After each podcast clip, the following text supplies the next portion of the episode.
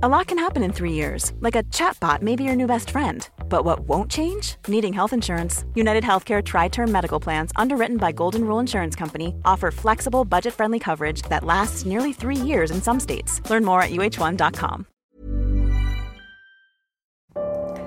¿Cómo extrañamos los que extrañamos cuando se nos viene todo el amor y toda la vida de golpe? ¿En qué momento el recuerdo se vuelve nostalgia y la nostalgia desolación? ¿Cuántos pasos nos separan del olvido? ¿Cuántas veces habremos de morir? Así extrañamos los que extrañamos, Emilia, con días en que la ansiedad y el desgarro lo llenan todo y noches que parece que no van a terminar, con la garganta de piedra y el estómago de lumbre atravesado por espadas de alquitrán. Así extrañamos los que extrañamos, Emilia. Así te extraño yo. Hola, mi nombre es César Jordán y quiero invitarte a adquirir mi nueva novela Garganta de Piedra, Rostro de Agua que ya está disponible en la página de 145.com. Sé que será una experiencia única para ti, pues la historia es tan atrapante que te hará sentirte parte de ella. Este es un recorrido por la ciudad desde el recuerdo y la nostalgia, de la juventud perdida y los amores encontrados, de los amigos y de las despedidas, de los excesos, los abrazos, las memorias y la intensidad de un mundo que pareciera pesar tanto que no existe más allá. Te invito a que te adentres en esta novela y camines junto a mí la historia del amor que quiso e intentó, pero no pudo ser. Dale clic al enlace y adquiere tu ejemplar. Te agradezco de antemano y espero que disfrutes tanto como yo al escribir. En el episodio de hoy hablamos de Partenogénesis, el nacimiento virginal, Vírgenes en la historia del mundo, el mito de la Virgen de Guadalupe, el arquetipo de la Virgen.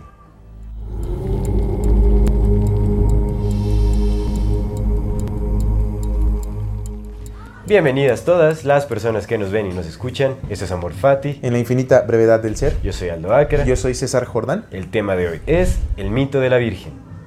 Antes de dar inicio a este episodio, queremos recordarle como siempre a nuestra queridísima audiencia que si no se han suscrito a nuestro canal pueden hacerlo ahora. Dele click a la campanita para que les llegue notificación cada que saquemos un nuevo video. Si les gusta lo que hacemos, por favor, ayúdenos compartiendo nuestro contenido para llegar a más personas y así seguir creciendo. Síganos en todas las redes sociales como MorFatiMX. MX. Recuerden que toda retroalimentación es más que bienvenida. Nos encantan sus comentarios, sus sugerencias, historias, anécdotas, etc. Manden su solicitud para pertenecer al grupo privado en Facebook de Comunidad Fati para participar en el eh, programa de voces de la comunidad. También si tienen la oportunidad de darnos un donativo, algún aporte económico, le agradecemos de todo, todo corazón. En realidad no tienen idea de cómo nos ayuda a sostener y a seguir desarrollando este programa. Recuerden que pueden hacerlo vía Super Thanks, pueden hacerlo vía PayPal o también suscribiéndose a nuestro contenido exclusivo, en donde tratamos temas un poco más sensibles, un poco más eh, candentes. Escabrosos. Y, pues, hay- hay- hay- seguirán llegando más sorpresas ahí. Muchísimas gracias a todas las personas que nos han apoyado. Muchas gracias a todas las personas que nos acompañan hasta este Y a momento. los que nos donan, muchas gracias también. Muchísimas gracias. Pues, Comenzamos. Comenzamos. ¿Cómo estás, amigo? ¿Cómo estás? Bien, hermano, pues acá. Ahí bazar. Aquí hay bazar, exactamente, hay bazarcito. Ahí si de repente llegan a escuchar alguna, algún tono musical Locochón. extraño. Es que de bazar y Es está que hay bazar por acá, entonces pues hay ambiente festivo. Sí hay. Que ojalá que venga mucha gente, ¿no? Se Ojalá ve- que sí. Ellos se ven como muy, muy entusiasmados. Se ve que tienen ganas de. de Sí, estar sí, está, hay, hay buen ambiente, hay buen No, ambiente. hay bastante gente. ¿eh? Sí, Sí, hay, sí. pero no son los productores los que están.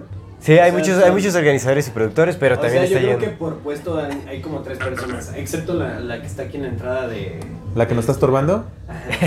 Ella solamente es una, o sea, se ve Hay un puesto del ella bazar que está en, en- en es nuestra entrada, pero Ah, está bien, está, está, está bien, hay gente, todo va fluyendo. Nice. Pues pero bueno, bueno. es nada más por si escuchan música o de repente un reggaetón, pues no somos nosotros. Es el bazar. Exactamente, no crean que es este Luis escuchando rolas de mal ¿Qué gusto. De- del capitán. Ah, no es que cierto. sí, que puede que sí sea yo, pero no.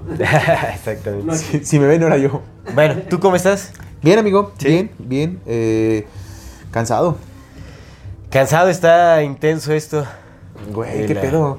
¿Qué pedo con lo de los chemtrails, no? Y todo eso y todo. Lo que te decía hace rato, ahorita ya, ya se acabaron las lluvias. Y como ya se acabaron las lluvias, nuestra ciudad vivimos en la séptima ciudad más contaminada de Latinoamérica. Eso era hace unos años, no sé si ya seamos más contaminados o no. Pero vivimos Pues yo creo que es de las más contaminada. contaminadas ya. Sí, sí, pues bueno, es de las más Pues está más, contaminadas. está más contaminada que la Ciudad de. México, loco. O sea, una ciudad de 20 millones, una ciudad de 2 millones está eso, más eso está extraño, o sea, no, no me... Tiene sentido. No trabaja en mi lógica. Para mí no tiene sentido porque la población es mucho menor. Sí, es mucho menor, Y güey. la industria también es menor. No, carnal. La Ciudad de México, en la Ciudad de México no hay industria, todo está en el Estado de México. La Ciudad de México tiene 22 millones de personas viviendo ahí. Y además, la Ciudad de México tiene el no circula, tiene metro, carnal, tiene el ahorita que metieron los mexibuses, tiene un montón Bueno, de es cierto, es, parques. es más bien como el, eh, el área conurbada, ¿no? De- Sí, carnal, o sea, que es el, el aspecto industrial de Y la Toluca Ciudad de lo que tiene es mucha industria, cero regulaciones y el doble de camiones de los que México. Sí, eso necesita. es cierto. Sí, eso sí. Eso sí. Entonces, pues por eso es que Pero bueno, está, está, extraño, no lo sé. Pues están los índices. Ahí Sí. están los índices de contaminación. Te digo, pues sí tiende. A mí me hace mucho sentido que sí tenga más porque la Ciudad de México tiene más regulaciones. Está contaminadísima como la fregada. No quiere decir que no esté Sí. contaminada. Sí, por Pero supuesto. tiene muchas más regulaciones que las que tienen. Aquí no tenemos ni una sola regulación. Aquí no hay Ni una sí, sola, carnal. Ninguna. Sí, aquí estamos eh, a la deriva. Nada, carnal. O sea, sí respiramos cáncer Dejados al días, abandono. Pero pues bueno, Bien, bueno. esa es la ciudad en la que vivimos. Bendita sea, es casa. Es Hay casa. que amarla, apreciarla y Es casa, cambiarla. si es que algo casa, por supuesto, ¿verdad? sí. Y aparte, güey, no mames, ¿has visto cómo está, ahorita ya se está pudriendo el cuerpo de Toluca, güey? Pues, ¿qué, qué pasa cuando... El cuerpo de sí, Toluca. carnal, ¿Qué pasa cuando se te pudre el cuerpo? ¿No te empiezan a salir como costras y como te empiezan a salir hoyos? Ah, sí, sí, por supuesto. Hoyos, ¿no? Ese es Sí, como sí, el, el- O sea, está lleno de baches, ¿sabes? Lo que te Carnal, refieres, todo bachado, está... Si el asfalto se está pudriendo, carnal. Pues no sí, mal- malas políticas de gobierno, pues entre peleas de candidatos que se quieren eh, tumbar por ahí. Además, no se, mames, güey. Se tumban el presupuesto. Le decía muchas la otra vez a un señor, apenas, apenas trajeron, ves que hubo el- este evento de San José, el Festival San José de Toluca, trajeron a la banda MS. Bueno, ya, ya hace rato. Sí. Hace rato, sí, hace rato. Este, bueno, llevaron la- la- a la banda MS y pues la banda MS, ¿cuánto crees que cobra, no? Como dos millones Ajá. de pesos. Dos millones, ¿no? Platicaba con un señor en Ok. un taxi. Digo, pues ¿cuánto cobran, no? Pues dos millones. Y eso es un chingo. Le digo, ¿sabes cuál es el presupuesto que le dan a Toluca anual? Le digo, es casi de mil millones de pesos. Anual. O sea, dos millones es No es nada, nada. carnal. Lo que nos dan de cinco, lo que te decía Perdón. a- a- ayer que platicábamos, ¿no? Que estaba bien enojado porque ya ni siquiera se esfuerzan en esos pinches engaños que nos dan Sí, sí, ya, ya. no, ya no, güey. Antes por lo menos hacían sus grandes representaciones. de, Uy, mataron a un presidente y escondían. ¿no? Y todo este rollo. Y el Stanley Kubrick fabricando el viaje a la luna. Y le metían varo. Sí, sí, sí, sí. Había feria para Había feria. Y ahorita nos dan a Bad Bunny, güey. Tenga O sea, pinches no- monos. que te, o sea, te digo que sí le meten varo, sí le meten financiamiento. Pues estos cuates cobran más que cualquier otra cobrada en la historia. Más bien es la complejidad del producto que nos venden para manipularnos. O sea, cada vez es más pendejo. que ya no le echan ganas. Tal cual. Ya cada vez somos monos más imbéciles. O así nos Pero tratan. es que eso es parte del- de la agenda. Bueno, eso es lo que pues, uno va intuyendo. Y es lo que se puede ver, es que es muy observable. O sea, Sí, güey. Pu- No, o sea, hay, hay una gran diferencia, una enorme diferencia entre la manipulación que se nos dio en los 70s a la manipulación que se nos da en la No, actualidad. Dices, híjole, o sea, hay una un- o sea, se ha degradado muchísimo la complejidad de- del producto de, eh, de manipulación. Como la música, ¿no? O sea, The Doors sabemos que es un producto de la CIA, varias bandas por ahí, ¿no? De papas, Pero de mamas. superbandas, Pero loco, oye, escuchas esa música y o, te mueve, ¿no? O sea, Sí. está, o sea, los preparaban muchísimo. Te y ahorita manipulas con- es- dejas manipular con gusto. Dices, ay, qué buena no, manipulación. y ahorita pues ya es pura música de estudio, básicamente, y un personaje ahí. Y ya ni siquiera hay música nueva, ¿no? Ya todo es el mismo ritmo. El de Prácticamente. Tum, tum, tum. Todo ya es el Sí. Ya todo está hecho con eso. Tum.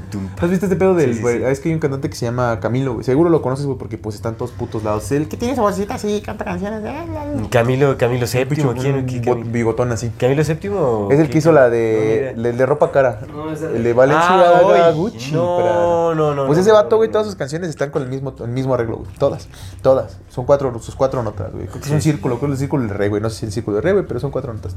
No. Todas, todas, güey. Todas. Pues es que eso es lo que tenemos ahora, güey. Reputa, güey. O sea, está bien que nos manipulen, está bien que, que somos, que crean que somos monos de imbéciles, pero pues respétenos, ¿no? Denos, Mira, hay una gran diferencia, por ejemplo, entre él y. ¿Conoces a Bill Withers? No. Bill Withers también tenía como un rango muy, muy pequeño de, de Mm. acordes en Ajá. guitarra. Ajá. O sea, manejaba como cuatro acordes así. en Pero hacía cosas distintas. Y, y manejaba, mu- utilizaba muchos de los mismos acordes. Pero tenía un talento, una voz. Él aprendió a tocar guitarra a los 40 años.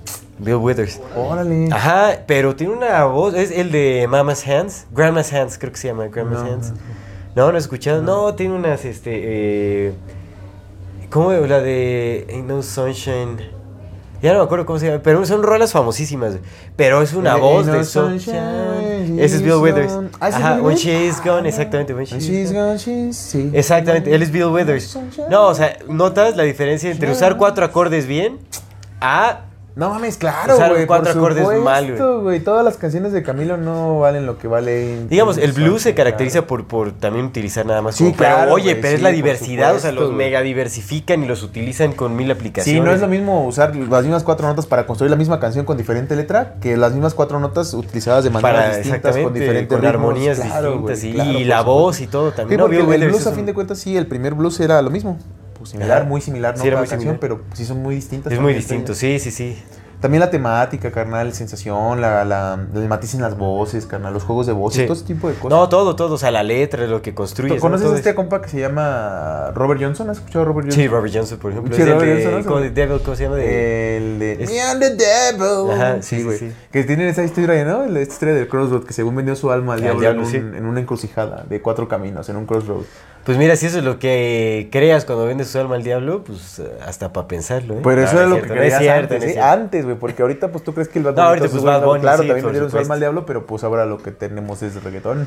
Sí, no, no, no es broma, ¿eh? Es- por supuesto que no. Qué triste, honestamente, qué triste, Qué triste. Que, sí. ya hay que, hay hacer un programa de la industria musical. Ya hay que hacerlo. asunto. Va a Ya- estar, ya interesante, es, ¿no? ya es justo y necesario. Pero bueno, Vamos a darle ahora sí, de lleno, ahora sí. con el mito de la Virgen, alrededor del mundo, Ya que, ya eh, estamos cercanos a, este, al 12 de diciembre, diciembre. pues hay que, hay que entrarle porque Bueno, nada más para los que sepan, el 12 de diciembre aquí en México se celebra, es el Día de la Virgen de de, la Virgen de Guadalupe. Exactamente, sí, hay que contextualizar. Entonces, como por co- como justamente cae el programa en estas fechas, este, pues decidimos, ¿no? Como hablar del mito de la Virgen para que... pues, Por supuesto, aquí en México el símbolo de la Virgen de Guadalupe es, pues es la patrona de nuestro país, de la nación. Nuestra Señora Madre de Guadalupe. Es un símbolo importantísimo, o sea, realmente es como el resguardo de, de toda la gente, güey. No, o sea, yo, yo creo que hay más veneración a la Virgen de Guadalupe que al mismísimo Dios católico de, o cristiano. Completamente, güey. O sea, yo creo que se, se le encomienda más la fe a la Virgen que a, que a Dios, Sí. ¿no? O sea, bueno, que al Dios de, de, Sí, sí, sí, por supuesto. de la religión. Pues Octavio Paz decía que, que. México era un país priista y guadalupano. Ajá. Sí, sí, sí, sí lo es. ¿No ves que hasta... ¿No te acuerdas de las elecciones de Vicente Fox? Que decidió este, sacar el estandarte de la Virgen otra vez. que bueno, sí, ya estaba cierto, prohibido. me- supuestamente es prohibido meter la religión Pues en- está prohibido, amigo. Pero el cuate- Estado desde- se supone que desde Juárez es laico. Se supone. Pero pues el cuate es... Ay, nada más los colores del PRI, ¿no? O sea, no debería de utilizar tampoco los, los colores de, De de la la, bandera, bandera. se supone, y ahí está, ¿no? Pero en fin... Sacó el estandarte ahí el este. Pero aparte los colores de la bandera, el verde, el blanco y el rojo son colores de, que usan los católicos, carnal. No me acuerdo dónde lo, lo leí, lo mencionamos en alguno de los programas. también es medio guadalupano, ¿no? El asunto, o sea. Sí. Los- que, los que por colores, cierto, pero ahorita, no sé. mira, antes nada más con un paréntesis, el otro día nos escribió esta chica que se llama Euge Mora, está creo que en. Insta, y que dice, es que dijeron una cosa de un minuto, que yo no, y yo me quedé así de, pues es que tantas cosas que de pronto tantos datos, güey. que ¿Pero qué dijimos? ¿Qué dijimos? Que yo dije algo sobre, mira, ya ni me acuerdo qué me dijo que había dicho, y ya además le dije, igual cuando, cuando, cuando, si alguien tiene así como la intención de cuestionarnos algo, preguntarnos algo, porque luego nos preguntan, sí, si nos pueden hacer el favor de ponernos en qué minutos lo dijimos, Ajá. como para ir, ¿no? Y recordar que, ah, pues dije esto, ya te dices, ah, pues es esto, ¿no? Porque Sí, luego, sí, no, sí. oye, ¿qué, ¿qué es esto con lo que dijiste? Es como de, No me acuerdo. Sí, sí pusiste de repente. son un chingo de datos, güey, un chingo de datos. Como que la generalidad se mantiene, pero ya la particularidad, pues hay que volver a tocar, volver a refrescar, ¿no? Sí, sí, sí, sí, por supuesto. Sí. Pero sí. Pero sigue, sigue. Entonces, eh, pues hablamos, ¿no? De que aquí es, es demasiado importante el símbolo que, bueno, hasta el eh, Chente Fox tuvo la irreverencia. Muy irreverente. Bueno, Vicente Fox es un expresidente mexicano, muy irreverente, pues es controversial. Eh, ya sabemos, ¿no? Todos los presidentes aquí son. Son unas joyitas, por así decirlo. En realidad, ¿no? O sea, Actorazos. parece que todos trabajan para, para el mismo diablo. Pero bueno, en fin. Pues es que es bien curioso, ¿no? Porque eh, en el público se dice, no, yo te odio, y no, ese güey es bien pendejo, y el otro le dice, no, el pendejo es ese güey, y están aventándose todo lo- la porquería, y en privado pues van en la misma logia, ¿no? Y se abrazan y se Sí. llaman hermano. Es muy posible, exactamente. Sí, sí, por supuesto. Sí, es Ya, y deberíamos, de, deberíamos de tratar temas políticos en el exclusivo. Para... Pues que nos digan, que nos, Claro, que digan, nos digan, las personas que están exclu- eh, eh, exclusivas en el exclusivo, que están suscritas al exclusivo, pues ahí díganos si quieren que hablemos un Sí, poco un de política. saludo a, a todos los miembros del a miembras y miembros. Miembras y miembros del exclusivo. Y miembres. Miembres. Miembrillos. Exactamente, membrillos. Del exclusivo, pésimos chistes. Ya somos, este... Eh, ya somos señores. Ya nos ganó la adultez, Ya ¿verdad? somos señores, amigo. Aparte es bien curioso porque tenemos la edad en la que uno comenzaba, cuando era, cuando era niño, comenzaba a ver a los adultos ya como señores. Sí. ¿Sabes? Sí, sí, que sí. ya, sí, porque había todavía una edad como entre los 20 y últimos, es como dicen, no, todavía son jóvenes, pero ya a partir ya. de los 30 ya empezabas a ver a los señores. A los señores. Pues ya tus papás eran tus papás a esta edad. Sí, sí, sí, sí. ¿No? Ya dices, ay, no, ya los Me señores. da risa cuando luego me... Últimamente, o sea, ya que ya recientemente cumplí años, ¿no? Tengo 33. Eh, Cuando me pregunten mi edad y les digo 33, es la típica, ah, la edad de Cristo. La edad de Cristo. Ah, la edad de Cristo. Es como- no, sí, cuando lo, cuando lo crucificaron, Cristo, ¿no? exactamente, ya cuando se lo echaron, ¿no? Que se supone que hay unas, unas teorías donde dicen que nació como 7 años antes. Que en realidad no tenía 33, Sí, tenía 40. exactamente, sí, hay muchas, hay muchas Y teorías. Hay, hay teorías que dicen que ni siquiera lo crucificaron y hay teorías que dicen que ni siquiera existió, ¿no? Entonces Pues vamos que a analizar invento del, del, del Flavio José, no, del Flavio, no, del Tiberio, del emperador Tiberio. Habría- hay- vamos a hacer otro programa, ¿no? De, de, pronto. Cristo. Sí, de Cristo. Estoy trabajando ahorita sobre un libro. Ya vamos a empezar el programa, ¿eh? No, no se desesperen. No se desesperen, necesitamos. Eh, estoy trabajando ahorita sobre un libro que habla sobre el apocalipsis, ya te he platicado de él, que son mil páginas, está bien loco, está bien complejo, pero ahorita como ya empecé la corrección, ya estoy más profundizando y está bien interesante, fíjate que está muy muy interesante, como hasta podríamos hacer un programa ya sobre el cristianismo, güey. Ya no sobre la figura de Cristo, sino como el cristianismo, po- porque pues definió, o sea, definió, el cristianismo ha definido nuestra mm, globalización. Sí, sí. Yo, yo tengo muchas teorías sobre eh, por qué el cristianismo es lo más propagado, porque al final era una eh, perfecta herramienta de, de- de orden y control, ¿no? Y cuando analizamos también, o sea, eh, mucho el catolicismo, por ejemplo, eh, vemos que, o sea, pues la, la estrategia de, de- de- de colonización religiosa, digamos, o sea, como de, de misiones y todo ese asunto, es, fue un movimiento gigantesco. O sea, parece que fue un movimiento de, inteligencia para tomar poder sobre, Seguro sobre todas las naciones, así parece. Seguro y además, de nuevo, regresando a esto, a- analizando a profundidad eh, eh, el simbolismo del catolicismo, pues está construido de puros mitos y de, de- de puros simbolismos eh, paganos de otras religiones que, que Sí. le preceden. Entonces está... Eso quiere decir que fue un constructo, o sea, como que buscaron las mejores fórmulas de, de las religiones Fue que un le trabajo de estudio, de estudio como Y tal. exactamente, o sea, buscaron las mejores fórmulas de los símbolos, de los mitos y todo eso y pum, lo aplicaron y vámonos para todo el mundo para agarrar poder. Sí. Entonces Sí. está súper interesante. Pues sí que otra vez, güey, también recordemos que el que pagó, los que pagaron el financiamiento de, de Cristóbal Colón fueron los reyes católicos. Reyes católicos cuyos consejeros y médicos eran judíos. Judíos conversos. Sí. O sea, los judíos que renunciaron a su religión para decir somos cristianos, nos queremos quedar aquí en España, como tal vez lo mismo hicieron para cuando los dijeron, tienen que ser judíos, dijeron, eh, no pasa nada. ahora Exactamente. judíos". Sí, sí, no sí. los verdaderos judíos, los practicantes de la, de la fe y la religión judía, porque eso sí lo sacaron del país. Llaman los criptojudíos, los Los criptojudíos. criptojudíos. Criptojudíos. Los criptojudíos, los judíos que no son. ¿no? O neofenicios, ¿no? Que son Los los... neofenicios, carnal. Entonces, pues ellos fueron los que eran los consejeros. O sea, si tu médico, siempre ha sido, ¿no? Tenemos esta idea de que el médico es una posición de poder. Entonces, si tu médico personal te. y es tu consejero aparte, y luego también se vuelve tu manejador de tu dinero, tu Sí. ¿No? Pues, Sí, eso es cierto. pues son tus consejeros, carnal, tus consejeros profesionales. Entonces, no necesitan como ser la, la mano mostrada, solamente necesitan estar atrás de la mano. Que, son la mano que mece la cuna, ¿no? Y no ves al niño, solamente ves la mano. Y son como Sí. muy extraños, carnal. Y pues ahí empezó la globalización. Y luego Carlos V, que venía de los reinos bávaros, que era heredero también de las noblezas. De las noblezas más centrales, ¿no? De las noblezas Sí. italianas, de las noblezas alemanas, que pues todos se juntaron. Entonces Carlos V fue el que con él, con él, con Cristóbal Colón se, se descubrió, entre comillas, muy grandes América, pero con Carlos V se comenzó este proceso ya de... De expansión, De expansión, masiva, de globalización. De globalización, sí, tal. por supuesto. Sí, sí, sí. Sí, güey. Sí, Hay que sí. un programa de Carlos V. Hay que hacer un programa de Carlos Y V. de Hernán Cortés. De los dos, güey, su relación empatizando Sí, sí, del. Hernán Cortés. Pero bueno, la Virgen. La Virgen. Pues decidimos tocar este tema porque, pues bueno, están, están próximas las fechas para la celebración de la Virgen de Guadalupe y aquí en. México, pues es un símbolo muy, muy importante. Eh, no, o sea, se, se- se le da eh, creencia a, a múltiples, múltiples milagros que ha logrado la Virgen de Guadalupe por Sí. acá, ¿no? De hecho, pues tiene la, Todas las la vírgenes, ¿no? peregrinación a Siempre, la... ¿no? Sí, todas las vírgenes, pero aquí es- en México Sí, es la Virgen de Guadalupe. loco, sí. O sea, sí es un país guadalupano, o sea, realmente la fe, te digo, o sea, yo creo que la principal deidad aquí es la Virgen de Guadalupe. Sí, completamente. Sí, sí, sí, se lleva más de que el, calle. Dios Supremo, ¿no? Y es muy interesante porque no fue sino hasta 1950 que se le, se- justamente se le dio como esta, este aspecto eh, eh, celestial a la Virgen. se le subió a los cielos en 1950 con el padre, el papa, perdón, el papa Pío XII.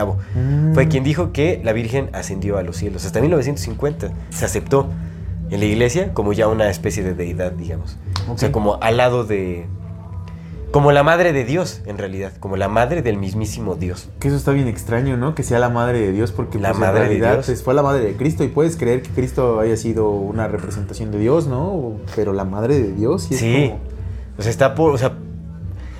Porque, o sea, cuando escuchamos la madre de Dios, no analizamos el verdadero contexto de las cosas, ni, ni lo que significa eso. O sea, es la madre de Dios. O sea, está Dios y está su mamá. ¿No? Entonces es como. Y pues es que, y que también es muy conveniente que sea, que sea virgen porque no necesitas otro, no necesitas un padre. Exactamente. Sí, sí, sí, es justamente como la, la deificación de, de lo femenino. Que, que- que es extraño, ¿no? Lo, lo hemos comentado muchas veces, esta, esta idea de que se, se ha venido con, con lo mismo con las... Lo que, pues es que son, son expertos en decirte una cosa y en verdad hacer otra, ¿no? Sí, que se ha escondido mucho esta idea de que, eh, de que el mundo ha sido, que el mundo siempre... Lo mismo que Dios es hombre, ¿no? Pero pues sí, pero... Si Dios es hombre, pero su madre Y es su mamá está madre. arriba de, de- Sí, sí, prácticamente. Entonces, quizás el, este, este ensalzamiento de la feminidad, pues sí sea como más histórico, ¿no? Que de lo que en verdad nos cuentan, güey. Porque cuando te pones a, a analizar, o sea, cuando vas a los anales de la historia, pues siempre ha habido una contraparte femenina en los dioses, y aparte esa contraparte femenina ha sido fundamental en las decisiones que han tomado los dioses, si no es que las han tomado por ellos. Sí, realmente las mujeres han jugado un papel importantísimo en, en- en toda la historia de, de- Pues en toda la historia mitológica, en todos los mitos, en todas las, las creencias que forjan las sociedades actuales. Sí, completamente. No, definitivamente, ¿no? O sea, Sí, y, un y- papel fundamental, pero fundamental. Fíjate, aprovechando, aprovechando el espacio, como que, o el paréntesis, de la mano. Estaba, ya lo, hemos platicado, ¿no? Que de, de pronto traía yo esta concepción, por lo que uno va leyendo, te, lo preguntaba el, programa, en otro programa, ¿no? Que, que si de pronto uno pierde eh, objetividad, si, si existe algo que pudiera llamarse objetividad, pero pierde un poco la visión, ¿no? La visión más eh, menos sesgada de la realidad cuando se mete tanto al estudio, porque pues es que es- los libros son medios, son medios también. Sí, son También medios. opiniones transmitidas en- físicamente. Pues se ¿no? nos ha olvidado, ¿no? Creo que, bueno, más bien a mí se, me- a mí se me olvidó que, que por eso se quemaban antes los libros, güey, porque los libros fueron el primer medio de control. Sí. Lo fueron y Sí, lo sí, siguen lo fueron. siendo. Esta idea de que, ay, la gente lo lee, pues tal vez no leen, pero los que sí leen son los que formulan las teorías para los que no leen. Y si los que sí leen están leyendo cosas que ya vienen prefabricadas, entonces, ¿qué estamos diciendo? No, y hablo por mí, porque había estado mucho leyendo acerca de ideologías de género, había estado leyendo mucho, la, pues, había estudiado la de Esther Vilar, ¿no? Mucho contenido, mucho Sí. con- consumo de contenido, que en verdad está hecho nada más como... Hay muchas cosas desiertas, muchas, muchas, muchas, que después valdría la pena analizar en un programa ya específico, pero también mucho es cierto que están hechos para hacernos enojar y para dividirnos. Sí, para mover la emocionalidad, Sí. para inculcar pensamientos y mover la Sí, emocionalidad. sí, completamente. Entonces, Sí, o sea, se, se ven, ahí es donde se dejan ver las, las agendas también, ¿no? Como en, el- en las conclusiones, en, en- en el sentimiento que generan, ¿no? A- Sí, a completamente. Entonces, de pronto también te traía yo este, esta sensación de, de estar Enojo, enojado, de estar sí. enojado, ¿no? Sí, sí, Completamente. se y, y honestamente, el enojo. pues, Porque se es- siente, sí. Claro. Y, no tiene, y el enojo no está dirigido hacia nuestras compañeras mujeres, porque somos solamente dos especies. en- solamente somos dos seres en esta, en esta especie: hombres y mujeres. Y si no estamos juntos, estamos abandonados, porque solamente somos dos, güey. Sí, dos por especies, nada más. ¿Tienes pene o no tienes? ¿Tienes vagina o no tienes? Y ya, se acabó, ¿no? Entonces, creo que no es el coraje, o sea, el, el- si hay un coraje, si hay un coraje de cómo nos manipulan, pero hasta el mismo coraje de la manipulación está manipulado para que vaya dirigido contra el que no debe ser. Sí, Y de las mujeres es viceversa. El Sí, coraje de las mujeres está dirigido a los hombres y el coraje de los hombres dirigido a las mujeres y en realidad los que están movi- moviendo este pedo son los que están así, mira. son los que están trabajando juntos, ¿Eh? Juntas y juntos, juntes. Juntas y juntes. Por supuesto, sí, Sí. están trabajando en... Sí. Es, lo, es lo que hablábamos hace rato, ¿no? O sea, bueno, creo que lo hemos mencionado también en Ellos episodios anteriores. O sea, eh, la agenda es como la... Obviamente la división de, de, gen- de géneros, o sea, la pelea entre sexos, la división de géneros, eh, el etiquetado infinito, básicamente, y este, la destrucción del, del núcleo familiar, por ejemplo. Mm. Pero lo que no nos podemos analizar es que, obviamente, cuando vamos eh, estudiando eh, la, la genealogía a las puntas de las pirámides, nos damos cuenta de que todo está controlado por familias Sí, güey. que sí, están unidas. Sí. Porque realmente juntas, la unión familiar juntas, te da muchísimo poder. Las mafias. familias. ¿Qué no? Las mafias más poderosas son Familias. familias. Pues así se llamaban. Las La mafia italiana, que es la más Familia. poderosa, son es súper familiar, güey. Sí, sí. Y el respeto familiar está ahí, güey. Sí. Pero desde hace rato, ¿no? De pronto se perdieron estas tradiciones eh, de que en las que había un patriarca una matriarca, cualquiera de los dos, pero había un, Sí. un líder en la Un familia representante. que se sentaba a todos y a ver, güey, ¿qué está pasando? ¿Por qué este güey no se habla con aquel? ¿Por qué este güey no allá? No, tú vas a hacer esto porque eso nos ayuda a crecer como familia. Sí. Y vamos a determinar esto y eso es lo que nos va a poner. Y si tenemos que nos vamos todos juntos, güey, porque aquí el que está, el, el que se queda solo es el que se queda débil. Sí, sí, así es. ¿Y ahora no es así? no, ahora no, ahorita ya es como, pues se nos ha hecho pensar que eh, lo más fácil es en la individualidad. Es como lo más cómodo, es como, uy, lidiar con gente, qué Sí, flojera. ya, tú preocúpate lidiar por qué ti, tal. este, cárgate de ti, tú sé feliz solo, aprende a ser feliz solo, no dependas de nadie, ¿no? Todo ese tipo de cosas. Que está bien, o sea, está bien no, no generar como codependencia. Eh, pero sí tenemos que trabajar en, en- en la comunión, ¿no? O sea, en la comunión, este. eh, pues entre individuos, definitivamente. o sea, sí, eh, es un balance, todo es un balance, ¿no? Ni tirarse como a la, a la codependencia ya enferma, ni tampoco a, a la, individu- a la individualidad este, exclusiva, ¿no? O sea, ya como Exclusiva. no intentando ser partícipes de ningún movimiento Sí, colectivo, de comunidad o ni formación de familia y todo Pero eso. lo que es cierto es que sí se ha hecho una, una- una labor de esconder lo fuerte y poderosos que han sido siempre y siguen siendo las mujeres. Sí, sí. Eso es muy extraño. Es muy extraño. Las mujeres tienen un poder que creo que creo que muchas saben que lo tienen, pero muchas también negan que lo tienen. Y tienen un poder muy poderoso. Sí. Y es un superpoder que pues us- usan, usan mucho. Pero hay como una tendencia a esconder que se ha usado, que en verdad cultural y históricamente la- el culto a la diosa madre ha estado en todos lados. Sí. Se ha mantenido hasta el día de hoy, güey. Pero se ha escondido. Y eso es muy extraño. Es habría muy que, sí, habría que ver este por qué se ha escondido tanto, o sea, cuáles son los verdaderos motivos, ¿no? Digo, realmente Pues no. quién o sea, sabe, ¿verdad? Porque no los conocen ellos, pero es extraño. De menos es extraño. Sí, sí. Es que te digo, ¿no? O sea, para poder entender mucho más tendríamos que tener la posibilidad de poder señalar a alguien como las élites. Sabemos que hay élites porque, pues bueno, analizas, ¿no? O sea, todos eh, de políticos son familia, este, los principales conductores en, en medios de comunicación o los CEOs de varias empresas son familias. El dinero, solo de money, güey. Sabes que hay, sabes que hay élites porque ves relaciones eh, genealógicas en, en- en las personas que están en los más altos rangos de poder. claro.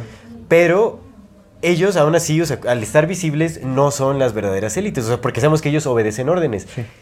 Y no sabemos de quién. Entonces, si en algún momento llegamos a saber de quién obedecen órdenes, podremos entender mucho más como el, pro- el- el propósito de, de todas estas agendas, ¿no? O sea, cuál es el propósito de, de- de toda esta pelea de sexos, de, la división por géneros, de todo este tipo de cosas, ¿no? Quizás a lo mejor sí es lo que se, se teoriza mucho, no, no los reptilianos y todo ese pedo, pero pues a lo mejor sí al final sí está otra especie distinta, güey, en la que hombres y mujeres es irrelevante para ellos, Puede ser. son otra cosa. Pues eso es claro, o sea, de que somos irrelevantes, completamente sí lo somos. O sea, yo sí creo que independientemente de si es una especie diferente, si son reptilianos, extraterrestres o lo que quieras, independientemente de eso, ellos yo siento que sí nos consideran como una especie distinta, inferior por supuesto.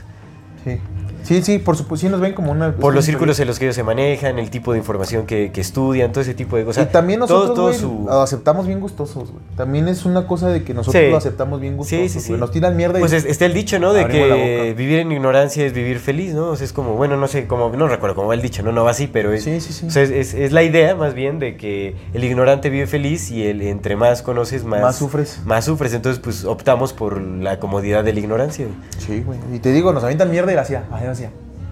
Abrimos la boca, güey. Entonces pues, es, un, Sí, sí. es un pedo bien oscuro y bien grande. Y pues también Sí, tenemos sí es. mucha responsabilidad en ello, güey. Son 7500 millones, güey. 7500 millones. De monos imbéciles si quieres, güey. Pero, güey, 7500 millones. De rebaño desconcertado. 7500 millones de ovejas, güey.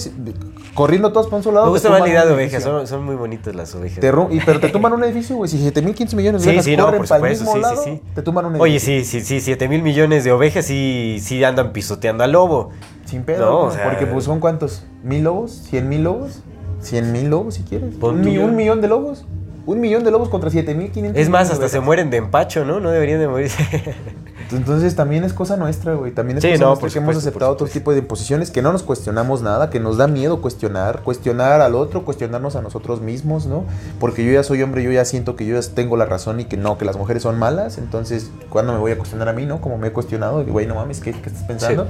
Y viceversa, las morras nunca se, no, no, no se están cuestionando tampoco. ¿Y si yo también la estoy cagando? ¿No? Sí, creo que este es, este Y es luego un- juntos no nos cuestionamos. ¿Y si la estamos cagando? Es, es ahí en donde vamos, ¿no? Como al trabajo individual. O sea, Sí, la importancia del trabajo individual es forjar esa responsabilidad personal que nos corresponde a, a cada uno y a cada uno, ¿no? Y, y el trabajo en unión. O sea, estamos, Sí. estamos juntos aquí en... En, eh, exactamente. O sea, el rebaño es el mismo rebaño, ¿eh? O sea, no es como... Sí, para esos güeyes nosotros, que sean hombres o mujeres, les es irrelevante. El chiste Sí, es que sean... Si vamos, si vamos a crear modelos sociales distintos, pues tiene que ser en, En conjunto. En conjunto. En conjunto, no se Por para. Pero bueno, pues, la- vámonos, vámonos. ahora sí con la feminidad, Tendidos con, la Virgen. Pues vámonos entonces ya con este tema Sí, por de, favor. eh, el, el mito de la Virgen. Llevan una hora y no empiezan. Pues está bien, es una conversación. Las conversaciones así se, Sí son. se desenvuelven naturalmente, ¿no? Entonces, eh, ¿por, qué, ¿por qué es tan importante, no? De repente, o sea, es muy repetido esta historia de la Virgen, ¿no? Sí. Ahorita vamos a hablar de ello. Sí.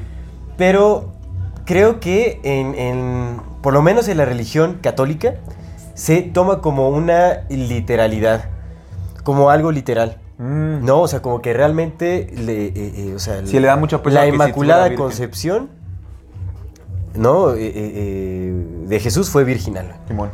Entonces, hay que analizar eso, ¿no? Porque, digamos, o sea, ¿qué, qué es lo que también, bueno, se le considera un milagro y obviamente Dios no tiene límites y trasciende cualquier ley natural y lo que quieras.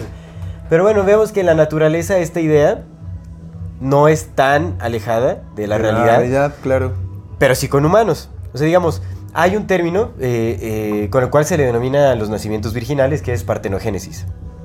Partenogénesis. Partenogénesis, eh, digamos, la definición es una estrategia reproductiva que involucra el desarrollo de un gameto femenino, los gametos son células sexuales, sin que haya fertilización. ¿No? O sea, sin que haya fertilización de, de- de algún esperma o de, de célula sexual ma- masculina.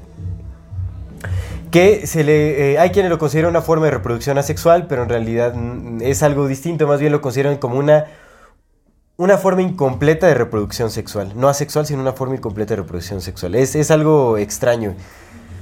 No es una clonación tampoco. Ok. Sería como, o sea, porque se puede pensar, ¿no? Es, pues es, es básicamente como el... Un clon. Ajá. Ahí te era.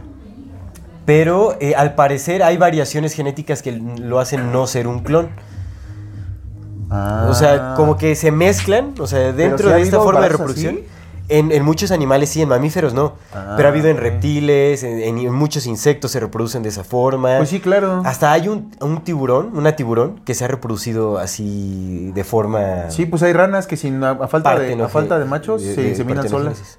¿Cómo? Hay ranas que a falta de machos se inseminan solas. Exactamente, Hay y eso es partenogénesis, es como la... Mm, No, digamos como esa, esa eh, Como- concepción en donde no hay eh, como el pez payaso, no hay- ¿no ves que el pez payaso si se muere la hembra se convierte en hembra? Mm, qué loco, el pez Sí, payaso. El ¿qué? papá de Nemo, el papá de Nemo en realidad era Nema. Bueno, era Mar- Marlina. Era- Marlina porque era Marlin, pero como se murió su esposa, debió de haber sido Marlina. Porque los peces payaso cuando se muere la hembra, ellos se convierten en hembras, los machos. Qué loco, mira qué chistoso. No, la naturaleza es muy interesante, ¿eh? en realidad hay muchísimas cosas. Sí, hay cosas que desconocemos. O los caballitos de mar, ¿no? Que los caballitos de mar llevan a los bebés. Exactamente, Ah, eso sí, está sí, bien sí, bonito. los- Qué, lo- qué locochón, ¿no? Va a estar súper interesante. Yo no sé, pero no, no sé, ¿verdad? Porque pues no, pero pero también ha de ser muy difícil el, el embarazo, no lo romantizo ni mucho menos porque no lo tengo, pero yo siento que hay algo muy bello en, en poder sentir cómo crece una vida dentro de ti, ¿no? Creo que hay Sí. algo que puta, Sí. a nosotros se nos es Algo negado, loco. fascinante, Nosotros algo no sentimos eso y y cuando lo, cuando lo ves, cuando está creciendo, cuando sientes, dices, verga, sí ha de ser bien Qué bonito belleza, poder sí es súper ¿no? bonito. Obviamente, Sin sí. romantizar mucho menos. Es, es pesado, ¿no? Es una labor Sí, pesada. y, bueno, cada, cada mujer lo vive de una forma diferente, ¿no? Porque he escuchado eh, pocas, han sido pocas las mujeres que dicen que su embarazo fue así Muy muy, bien, ¿no? pleno y que les daba mucha energía y tal, ¿no? Y también el embarazo va por etapas, no, no todas las etapas son iguales, ¿no? Pero también hay mujeres que lo viven muy pesado el embarazo, ¿no? Entonces, pues eh, varía muchísimo, ¿no? O cuando son trillizos o cuatrillizos, Uy, no, las panzotas así, no, pues también digo, sin romantizarlo ni mucho menos, pero creo que en esencia hay algo muy bello en sentir cómo un ser humano crece dentro. Sí, sí, sí. Sí, es súper curioso, ¿no? Sí. Imagínate algo Sí, sí, sí. súper extraño, ¿no? O sea, nada más se nos quedará en, en la curiosidad. Sí, güey, pues no. O a menos que el transhumanismo lo vuelva posible. No lo ya lo sabemos. tantito, pues te puede- yo creo que en algún punto te van a poder implantar un útero si quieres, carnal, un útero artificial y pues vas a poder experimentar lo que se siente. Vámonos. Sí. Sí, güey. O en o, o virtual, güey, también, ¿no? Como en realidad virtual, pero ya súper desarrollada, en la que sientas lo que es sentir. Ah, ya ni quiero meterme en esos temas porque vamos a Sí. terminar pensando, güey, que otra vez esta madre es Está lo bien, mismo. Pero vámonos, entonces, chile. digamos que el nacimiento virginal existe en la naturaleza Sí, y se le denomina partenogénesis, pero no es viable en mamíferos, es decir, no se conoce ninguna especie mamífera ¿Que lo haga? que haya eh, exactamente eh, procreado a partir de este proceso que es partenogénesis. Entonces se limita a insectos, a reptiles, a... Bueno, en el caso de los tiburones, por ejemplo. Tiburonas. Pero el tiburón tiburones. es un pez. Ajá. Sí, en peces sí hay, te En digo. peces, pues, en peces sí hay, sí, por supuesto. Sí, güey, sí, en sí. anfibios se da mucho Hay una especie de lubina que también se insemina sola, güey. Entonces, pues es, eso existe, pero no, no ha habido casos de ¿no? Mujeres humanas que... eh, ¿Crees que una, una mujer hermafrodita o un hombre hermafrodita, pues depende de lo que decida hacer? Porque pues ahí sí decide, ¿no? Ahí sí lo que decida. ¿Crees que Bueno, sería darse el caso? Que una persona con los dos sexos que puedan ser funcionales se pueda embarazar a sí misma. Eso es muy interesante de contemplar. En realidad, no, o sea, de- de- desconozco de los procesos biológicos internos que pueda haber. O sea, porque no sé si, si se Mira, por primera desarrollan... vez a- pregunté algo en serio, güey, bien, y este güey riéndose. Es lo que te estoy diciendo, Me Luis. imaginé un candadito haciéndose ahí. No, no, no, no, O sea, habría que ver cómo se desarrollan, eh, si se desarrollan en entereza eh, ambos órganos reproductivos. Ah, porque luego uno suele ser funcional y el otro no, ¿no? Exactamente, o sea, puede ver. puede- o sea, habría que ver más bien, o sea, habría que ¿Habrá analizar. siameses hombres y mujeres? Siame- Porque yo lo que he visto de siameses siempre son el mismo sexo. Ah, ya, ya, ya.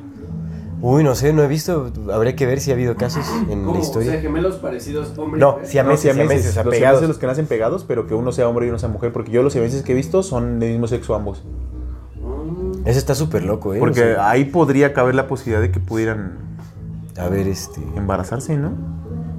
Ellos. Está raro, está muy raro. Que aunque ahí se funciona como dos personas distintas. O sea, no sería, no sería lo mismo, pues. Exactamente, sí, sí, está, está. Híjole, estos casos está bien locochón, ¿eh? No, no, no sé qué onda. Pero es curioso porque, o sea, si culturalmente se ha, se ha hablado tanto de la, de la concepción virginal, ¿crees que tenga un...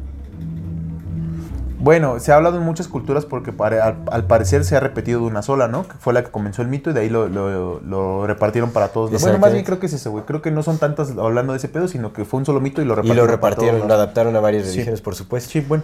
Pero bueno, ha, ha- ha creado un impacto muy fuerte en, en, digamos, como en la psique colectiva, en realidad, ¿no? Sí. Tanto que, por ejemplo, del, de, que, ¿cuándo? De- del, creo que el 94, el 2008, tu- puede estar mal en, en- en el, en, el, en el dato, sí, o sea, puede estar mal, ¿no? Pero Yo creo que tengo era otros así. datos.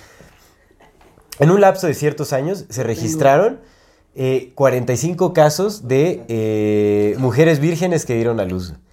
Obviamente son reportes. O sea, son de Ah. mujeres que dicen ser vírgenes y que tuvieron una, un- una concepción inmaculada, ¿no? Como mi, mi. su tía de mi compadre. Que llegó a su casa y le dijo a su mamá, ¿qué crees que estoy embarazada? Y le dijo, ¿cómo? Le dijo, es que fui a la playa y me senté en la tierra y un granito de arena me embarazó. No, ¿eso es real? ¿Es historia real? La historia sí. Que el, No, que o sea, el que granito de arena, quién que sabe, contó, ¿no? no, Pero- que pero contó, La pues, historia que sí, contó. sí, sí, sí. Su, su, su mamá, la tía de mi compadre, sabía que la tía se embarazó por un granito de arena. Mira nada más. Ujú. Traía hartos Inmaculada- espermas del granito de arena. Inmaculada concepción. Mira nada más. No, es que Dios actuó Pero forma muy fíjate, es que justamente lo curioso es que salió 45... Moreno Acapulco, ¿no? Estos 45... Pues fue en Acapulco, es que fue en Acapulco, de hecho, Ya, justo. ya Eso- salió moviendo la panza. A ver, aguante. Estos 45 casos de reportes de mujeres que tuvieron supuestamente una concepción inmaculada, Sí.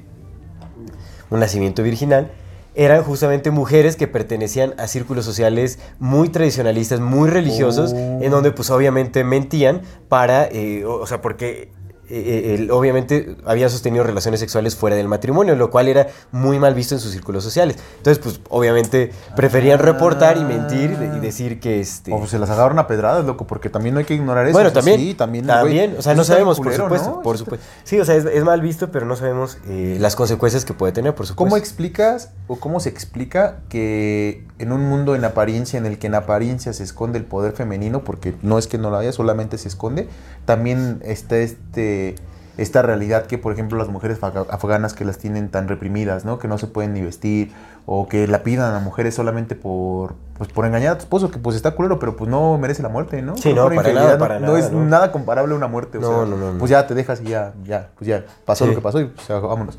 Pero matar a una persona por ser Sí, infiel, está- no. no, y la manera, y, no, todo está mal, está muy Entonces, mal. ¿cómo, ¿cómo entra ahí, por ejemplo, esas cosas? Pues ya, digo, ya nos estamos adentrando mucho a esta, al cuestionamiento, ¿no? De, de, de- de- Pero pues es hablando de esto, ¿no? De lo que como el sistema patriarcal y todo eso. ¿no? Pero bueno, represión. pues es que sí existe, existe esta, la forma de, opresión masculina Sí hacia el lado femenino, eh, es real, existe, güey. O sea, eso es, eso es real. Ahora, que sea, que aplique en todas las regiones del mundo, que aplique en todos, este, o sea, pues hay que ver también a, a qué grado es, es real y qué, y qué, eh, vuelvo a lo mismo, yo siempre digo, todo se tiene que analizar por contexto, contexto. siempre, todo, por contexto, porque pues, las circunstancias bajo las cuales sucede alguna, algún evento, alguna situación, son muy peculiares, son muy diferentes en todas, ¿no? Entonces, sí existe esa opresión, o sea, eh, se sabe, ¿no? O sea, el, el hombre eh, goza de capacidades, podemos decirlo esto, no, no, o sea, no quiero que suene machista, ni mucho menos, pero capacidades eh, superiores en cuanto a fuerza física. Sí. En la mayoría de los casos, tampoco es una Anatómicamente, general- digamos. Anatómicamente, o sea, Claro. pues sí, digamos que tiene esa eh, mayor capacidad de ejercer opresión físicamente sobre la mujer que la mujer sobre el hombre. Que digo que en casos, porque por ejemplo yo, yo en el gimnasio, no, güey, hay, hay, hay, Sí. hay compitas, o sea, mujeres Ha cambiado- que, ha cambiado- es que no también hay- sus pesos en pierna, ¿no? Por ejemplo. Eso, que- eso lo hemos hablado, ha cambiado mucho la cultura y por supuesto, ¿no? Una mujer que se ejercite, que va al gimnasio, que trabaja su musculatura, pues muy posiblemente va a tener mayor fortaleza que eh, un hombre promedio que no se ejercita, Que que no no, se hace nada. Pero digamos, o sea, ya cuando comparas, por ejemplo, una, una mujer atleta y un hombre atleta, pues el hombre atleta, pues, que es, es- es mucha de la controversia que ha sucedido con eh, eh, mujeres trans que quieren entrar al- Claro. al, al- al deporte femenino y pues se llevan de calle. O sea, son, o sea, que si compiten con hombres son de los peores atletas Sí. que hay. O sea, entran en los últimos lugares, pero cuando va- van y compiten en los deportes femeninos quedan en los primeros lugares. Sí. Entonces, ahí se nota cuán marcada es la diferencia biológica que hay. O sea, sí es muy marcado. Entonces, eh, por esta misma situación esta siento que hay, luchadora que, hay que no- mucha... bueno, que, no, que casi mata a otra luchadora, ¿no? Que era, era mujer trans y peleó con otra luchadora y no mames, así le hizo una llave y casi la mata. Así. Sí, sí, sí, sí, sí, sí, Y era una llave que a lo mejor peleando un hombre contra hombre, pues no hubiera sido tan tanto, pero pues como se le hizo a una mujer, o sea, Sí. biológica, a una mujer biológica, güey, pues casi la mata. De- de- ¿Cómo se llama este? ¿De MMA? De, De MMA, güey. Sí, de MMA. Sí, no, güey. sí estuvo súper. Sí, güey, sí, sí, sí pone, pone ahí el debate, ¿no? Es como de, ay, güey. Sí, no, ahí se veía claramente que el- la peleadora trans, o sea, no tenían ni siquiera un entrenamiento suficiente. O sea, la, la estaban golpeando a cada rato. Sí, güey. O sea, la, la peleadora femenina, la mujer, mujer biológica. no, la mujer biológica exactamente. Ahora No. se les llama mujeres menstruantes. Se- Personas menstruantes. Qué feo, pero bueno. La verga. ¿no? El chiste es que ella sí, o sea, tenía, tenía una habilidad impresionante en la pelea. O sea, se estaba golpe, les estaba dando una Sí, golpiza al- a la mujer trans, le estaba dando una golpiza, porque la otra no podía ni cubrirse, o sea, no tenía experiencia. Entonces nada más fue, o sea, lo que hizo, pues muy bestialmente la tiró y la apretó, o sea, la sometió. Pues ocupó su fuerza. La sometió y ya. Pero en realidad la pelea le estaba ganando, o sea, la Sí, mujer. técnicamente, técnicamente, eh, la peleadora, eh, la persona menstruante Qué, qué peleadora. confuso es, ¿no? Uno ya no sabe qué es político, políticamente correcto decir y no, pero bueno. Como el, como el, el güey, digo, la mujer que ganó Natación. En, natación ganó en, pues en todas las competi- en, com- en todas las competiciones rompió récord de Es que en, mujeres. to- en todas las competiciones donde participan mujeres trans, se está dando que las mujeres trans se están llevando de calle porque genéticamente, o no, eh, anatómicamente, pues sí tenemos diferencias. Pero Sí, también, por sí. ejemplo, las mujeres, no, es que resistencia al dolor, güey. Nosotros Sí. no tenemos ni de pinche cerca idea de lo que es que cada mes te sangres, güey. Te desangres cada mes, o sea, y los cólicos y todo ese pedo, Sí, güey. sí. No, la neta, mis respetos para las morras, güey. En ese, en ese aspecto, mis respetos, güey, porque aguantar cólicos cada puto mes de tu vida, desde que tienes 12 hasta que tienes 60. Y nosotros por un dolor de estómago mamón, estamos tirados en la cama, ¿no? Es como... ah. Pues se aprende uno a Pues ser depende, fuerte, y, regresamos a lo mismo, contextos también, ¿no? O sea, Contexto, sí, se aprende uno a ser Pero fuerte, bueno, pero en de fin. entrada, sí, ya por naturaleza, güey, aguantar ese pedo de cólicos, que así sea, es, quieras o no quieras, güey, te hagas o no te hagas fuerte, eso sí ya respect, ¿no? Sí, sí, sí, va. por supuesto. Pero bueno, regresemos al tema. Échele. Yo a lo, a lo que iba es que estas, eh, eh, eh, digamos, como diferencias biológicas hacen que eh, la expresión de la forma de opresión del hombre hacia la mujer sea mm, violencia física. Violencia. Ah, ok. Principalmente. Digo, hay muchas formas de opresión. También se ha visto opresión, eh, opresión social y muchas otras formas, ¿no? Sí.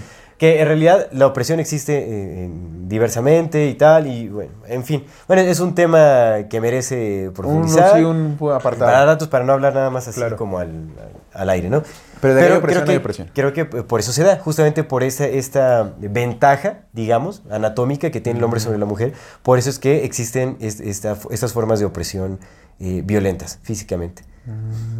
Porque cuando, o sea, si la mujer intentase defende- defenderse físicamente contra un grupo de hombres, o sea, es, es muy complicado ahí, ¿no? Entonces, pues esa es la, esa es la, la- la desventaja y por eso es que existe tanta opresión violenta de Y esa qué manera, curioso ¿no? que, que el, mm, el, el acierto o, o la atención, al menos en el mundo católico, se haya puesto sobre la no sexualidad, la, ajá, la, la no sexualidad gozada y usada de, de una mujer que para determinar su valía, ¿no? En el caso de las vírgenes. En el caso de las eso se llama vírgenes, sí, virgen. ¿no? Virgen, María es porque, su, porque fue concebido, Jesús fue concebido inmaculado, ¿no?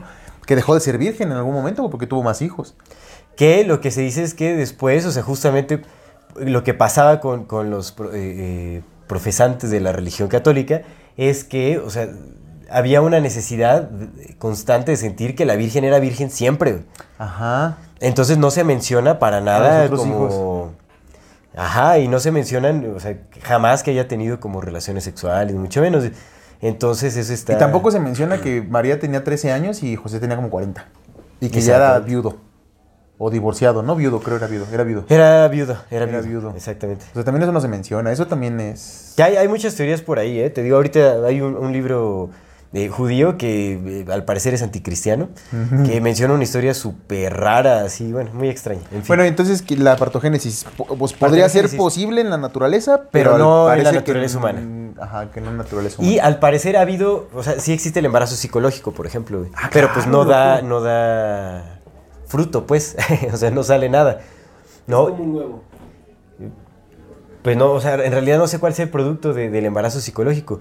Pero hay por ahí me atravesé, ya, ya ni, no encontré el artículo que iba a leer porque justamente estudiando de partenogénesis me encontré ahí como un, un título de un, un paper científico que decía que, eh, que eh, el- la, partenogénesis, digamos, en, en mujeres humanas se ha visto, pero eh, resulta en tumores, como en tumores malignos que se dan. Entonces, Digo, esto le estoy diciendo nada más por el título que vi. Habría que analizar el, el paper, o sea, en qué se basa, qué, cómo sucede, cuál es el contexto y todo ese asunto, ¿no? Entonces, pues si ha habido como casos así medio similares a lo que podría ser partogénesis, no es como lo más este, saludable entiendo. posible, digamos, ¿no? O sea, no resultan en, en- en un bebé nacido, ni mucho menos, ¿no? O sea, el producto es algo diferente. Eh, Suena raro decir producto, ¿no? Pero bueno, en fin. Es, es el término. O el término médico, ¿no? el producto. El producto. También uno de los términos que usan es el producto. El producto. Pero en fin, entonces, Y hablando de productos, digamos, No, ahora no lleva- hay. llevando... Ahora no hay. Ahora no hay producto para sacar. Sí, era, era el momento de decir, hablando de buenos productos. Entonces vemos que eh, no es tan factible, no es tan viable como el... eh, eh, no es tan literal esta cuestión del símbolo virginal. Ya, ah, es lo que no, no entiendo, como por qué en los mitos de las concepciones de muchos dioses, porque muchos dioses a lo largo de la historia han sido concebidos de manera virginal, ¿por qué se acentúa en el aspecto no sexual de esa concepción? ¿Qué de malo hay en, el, en las relaciones sexuales como para que se tenga que necesitar a una mujer virgen pariendo a un ser? Entonces, digamos, es como una especie del pecado original, ¿no? O sea, es como un ser divino únicamente puede nacer de, de un ser completamente puro, sin pecado original, ¿no? O sea, como sin... Porque eso es muy curioso, o sea, diga- cuando analizamos la historia, todos los personajes mitológicos o todos los seres históricos, ¿no? Este, eh, a, a quienes se les, eh, se les adjudica una- un nacimiento virginal, eh, eh, pues son grandes personajes, grandes deidades, o sea, en realidad Pues dioses. parece que la, la virginalidad, o sea, la virginalidad en el nacimiento es eh, un sinónimo de lo divino. O sea, que no existe divino, no existe un nacimiento divino o, un- o divinidad en, en un ser, si no hay, eh, eh, justamente, si no hay virginidad en, Pero es curioso porque en el nacimiento. Como te digo, ahorita vamos a profundizar más en por qué ¿Por qué pareciera ser Pero que ¿por qué- solamente fue por qué se una, una, una y de ahí lo copiaron todas las demás, ¿no? O todo tal, se los implantaron. Pero fíjate, es muy curioso porque los judíos no tienen esta idea. O sea, para los judíos la, la, virgin- la- o sea, la, virgini- la virginidad no es representación de lo divino. O sea, no, no se necesita. Sí, no, no En tienen vírgenes, ¿no? No Claro. tienen vírgenes. Pero ¿por qué no tienen un salvador? ¿Por qué no tienen su mesías? Pero aún así, no le adjudicarían una. no, o sea, pues, al parecer no, no se le. Es muy curioso. No hacen ninguna referencia a. Sí, es muy curioso. En todos los Aunque, personajes híjole, que no, no sé, no sé en esta parte, no- yo no- necesito investigarlo más, o necesito investigarlo más bien.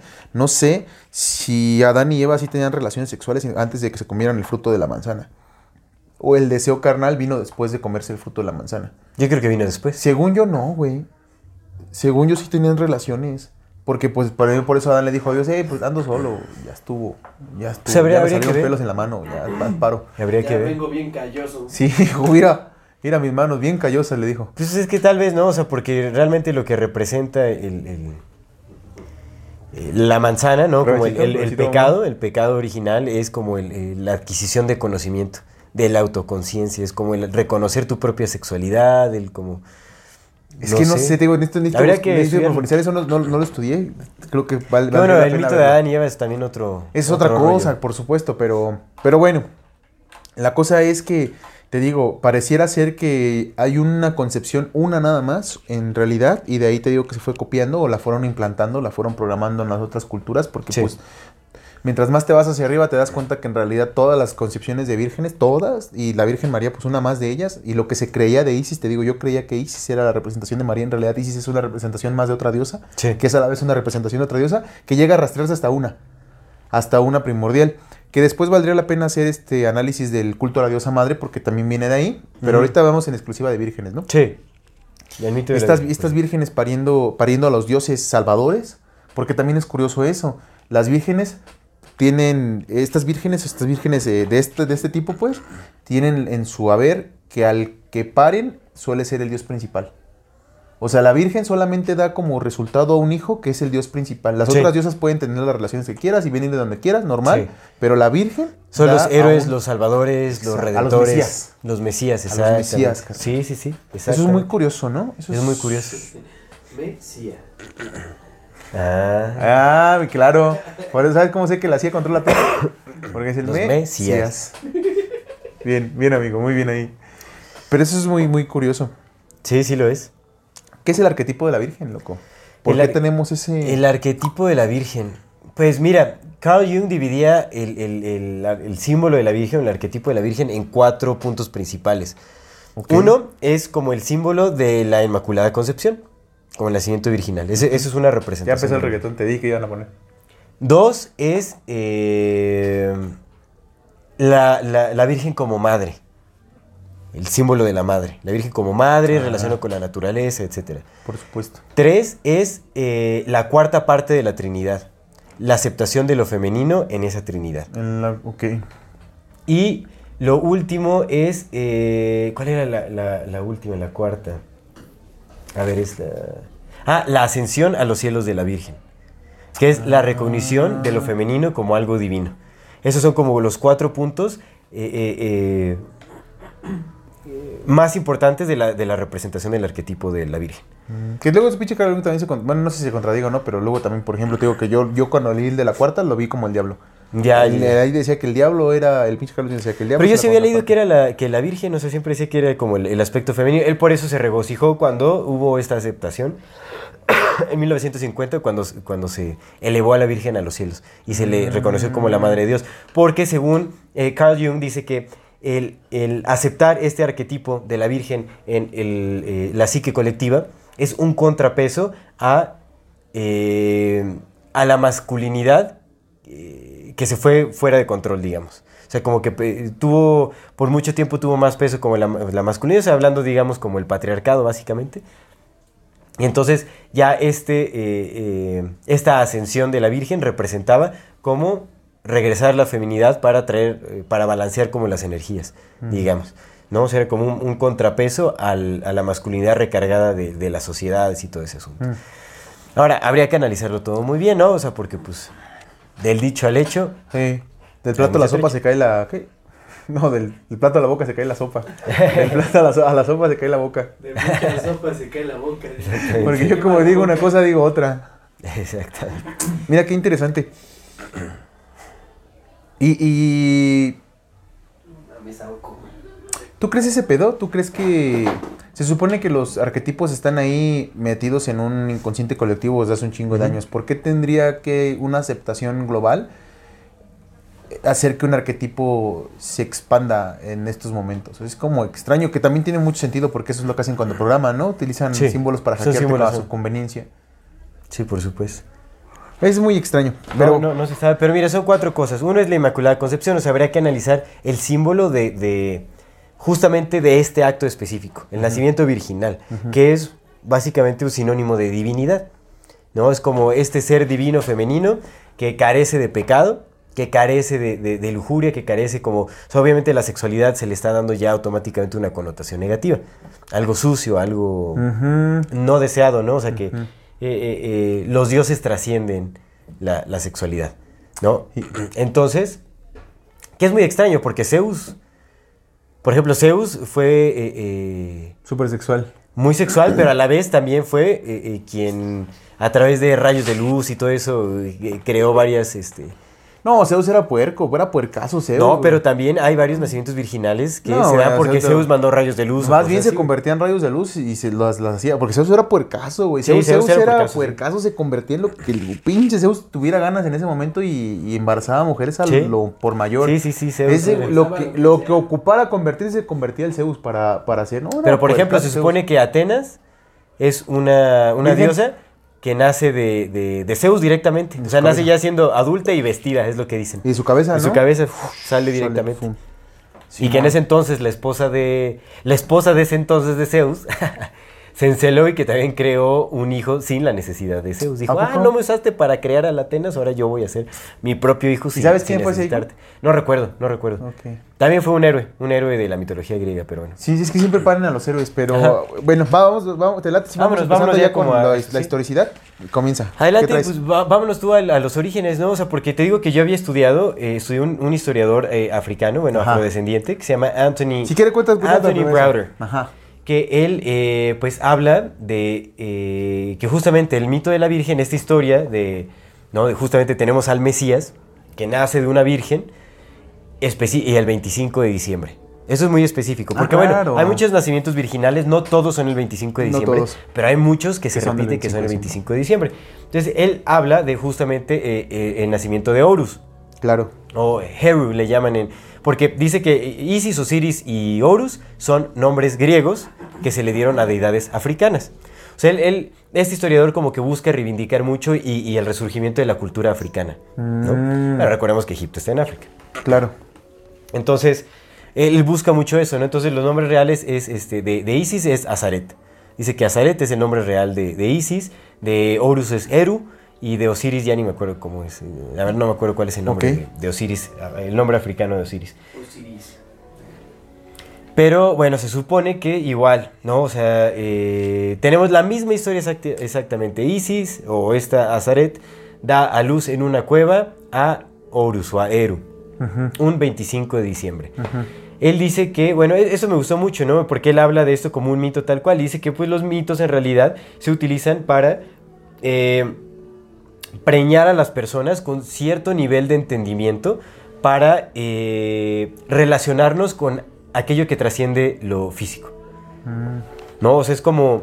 eh, eh, pues sí, son simbolismos para, para que podamos entender lo que trasciende la materia o lo tangible. Ok. ¿no? Ok.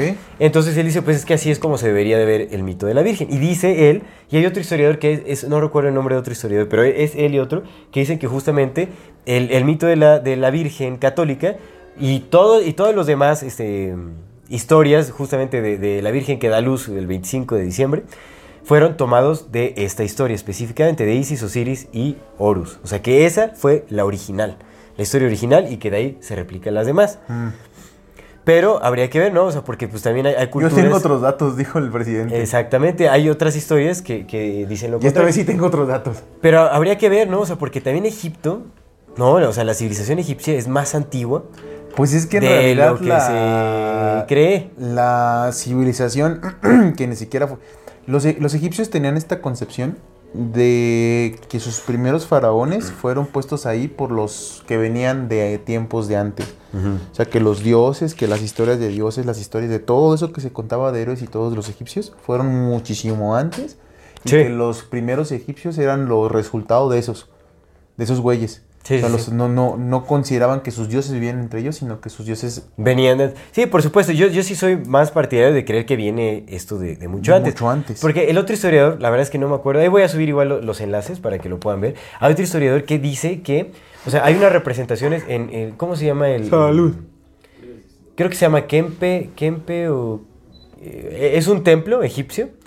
eh, en donde hay como eh, ciertas representaciones de una diosa, pero con rasgos vacunos. Ah, claro. Que dice que de, o sea, viene esto del culto de la diosa, De la madre. diosa madre. De ahí se deriva también todo este mito de la Virgen. ¿no? Entonces viene de mucho antes también. Y habría que ver. Cuéntanos más bien los, los datos que tienes, porque pues Mira. también está el nacimiento de Baal, de Tamuz, ¿no? De, de- Carnal, traigo un montón, güey, pero un montón. Me puse primero a la investigación que esta vez hice, lo, lo comencé con Isis, partí de ahí porque ya ves que traíamos esta, esta concepción que todas las personas conocen, de digamos que todas las personas en la general conocemos de los que creemos que conocemos la historia alternativa. La historia tradicional es que la Virgen María, pues es la Virgen María, es su jefa del, del chuchito y, ya, ¿no? Y el chichito es Dios, entonces por Chuchito ende ella es madre. ella es la Dios. madre de Dios. Esa es la, la clásica que todos no sabemos. Pero los que creemos que conocemos la historia alternativa, pues sabíamos que era Isis en realidad, ¿no? Sí. Entonces de ahí empecé, de ahí tomé como partida. Y dije, güey, lleg- llegó una, unos- unas cosas medio locochonas que ahí que encontré y que me gustaría que analizáramos. Mira, Isis fue basada en su mayoría en la diosa Hathor. Todo esto que cuente de la diosa Hathor se repite en todas las demás diosas que voy a mencionar. Sí. En todas. La historia es exactamente la misma, güey. Pero lo voy a mencionar con Hathor porque fue donde empezó mi investigación. Entonces, Isis fue una representación o una derivación después de Hathor. Cuando Hathor perdió, el nombre de Hathor perdió usanza, empezaron a usar el nombre de Isis para referirse exactamente a lo mismo. Eh, Hathor fue la... De ahí- de- de- ¿Cómo vamos a empezar con esto? En- el mito es el mismo, se fue repitiendo. Pero el mito original sí dice que Hathor fue la madre o consorte de Horus y también se considera como la madre, primero la madre o consorte de Ra y luego Sí. la madre o consorte de Osiris el padre de Horus o Horus el padre de Osiris. Osiris es el padre de Ok. Horus. Y también se considera como la diosa, como la madre o consorte de Horus. De Ra se considera su hermana o su consorte. El punto es que para empezar, todas estas concepciones, tanto de, de Isis como de Hathor, como de Astarte, de Azarat, de esta diosa que también, de Ishtar, carnal, todas estas concepciones, todas, según los historiadores, la pareja que está con ellas o a la pareja de, de- o de quien son pareja ellas son sus consortes y o hermanos. Entonces de ahí empieza como lo extraño, güey, porque siempre se maneja como que sí son, sí son, sí son esposos, sí tienen relaciones, sí hacen cosas de esposos, pero también son hermanos. Eso está extraño. Todas, güey. Te digo, derivado de un mitote grandote, Sí. pero el mito, el mito principal empieza diciendo que, estos güeyes eran familia, eran hermanos, pero también eran pareja. Es muy curioso. Uno podría pensar, ah, pues es que los egipcios estaban dados y las realezas siempre están dado- han, han estado dadas a, tener relaciones entre ellos. O sea, esta, esta- esta concepción de que quizás uno crea a sus dioses, a- en vez de que nosotros seamos a imagen y semejanza de los dioses, uno crea a sus dioses a imagen y semejanza Mm, de sus propias cosas, ¿no? Que pues también puede tener sentido. Puede tener Sin sentido, embargo, claro.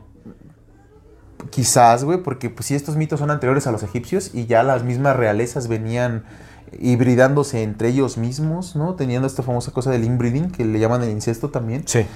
¿No podría caber quizás la posibilidad que eso fue enseñado por los que ellos llamaban dioses?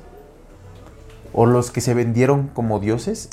¿Podría ser? Sí, sí, podría ser. Que fuera una imposición desde ahí, desde para que esto funcione, la familia tiene que ser así. Por eso hablamos de todas las, todas las parejas de los dioses son a la vez, los dioses principales, a la vez sus consortes, pero a la vez sus hermanas. Entonces de ahí empieza como lo, lo más curioso, ¿no? Sí, sí, está extraño.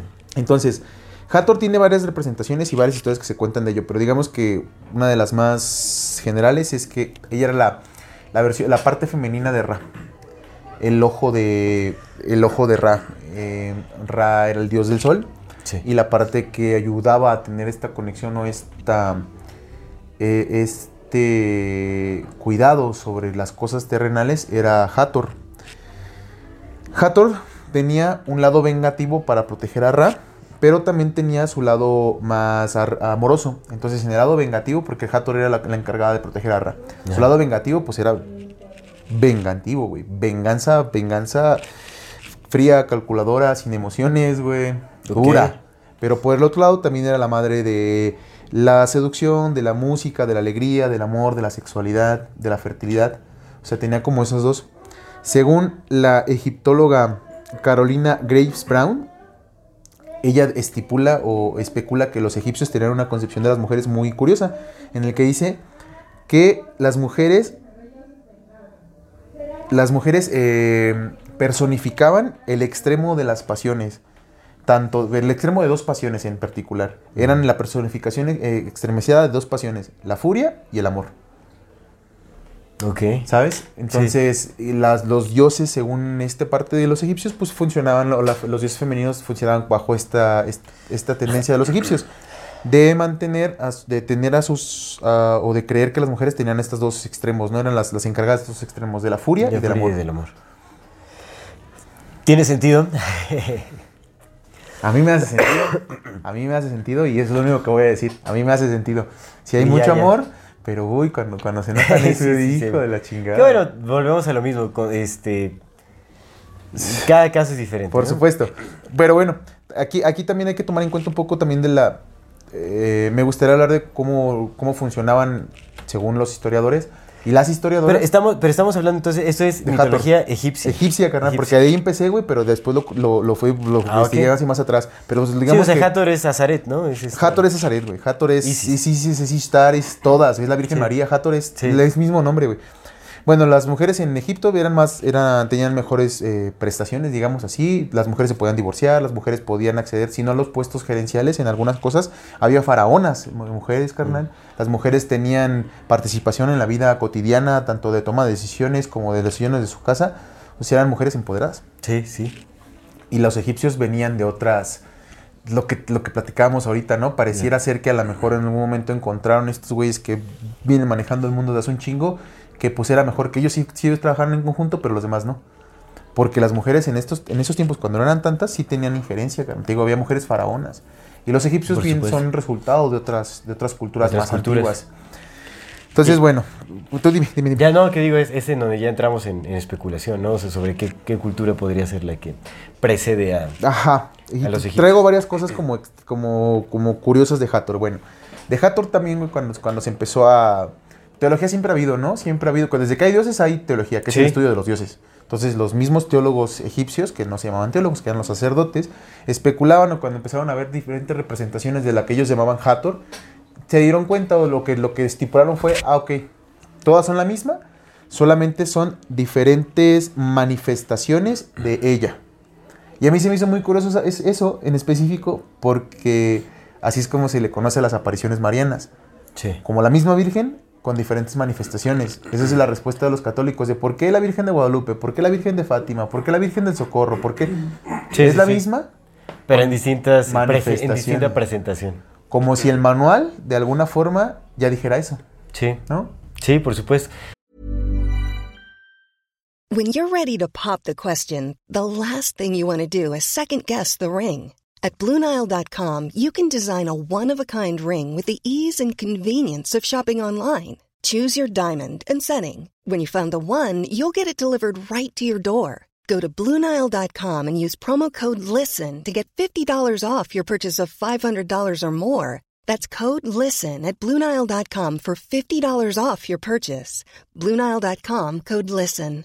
Hiring for your small business? If you're not looking for professionals on LinkedIn, you're looking in the wrong place. That's like looking for your car keys in a fish tank.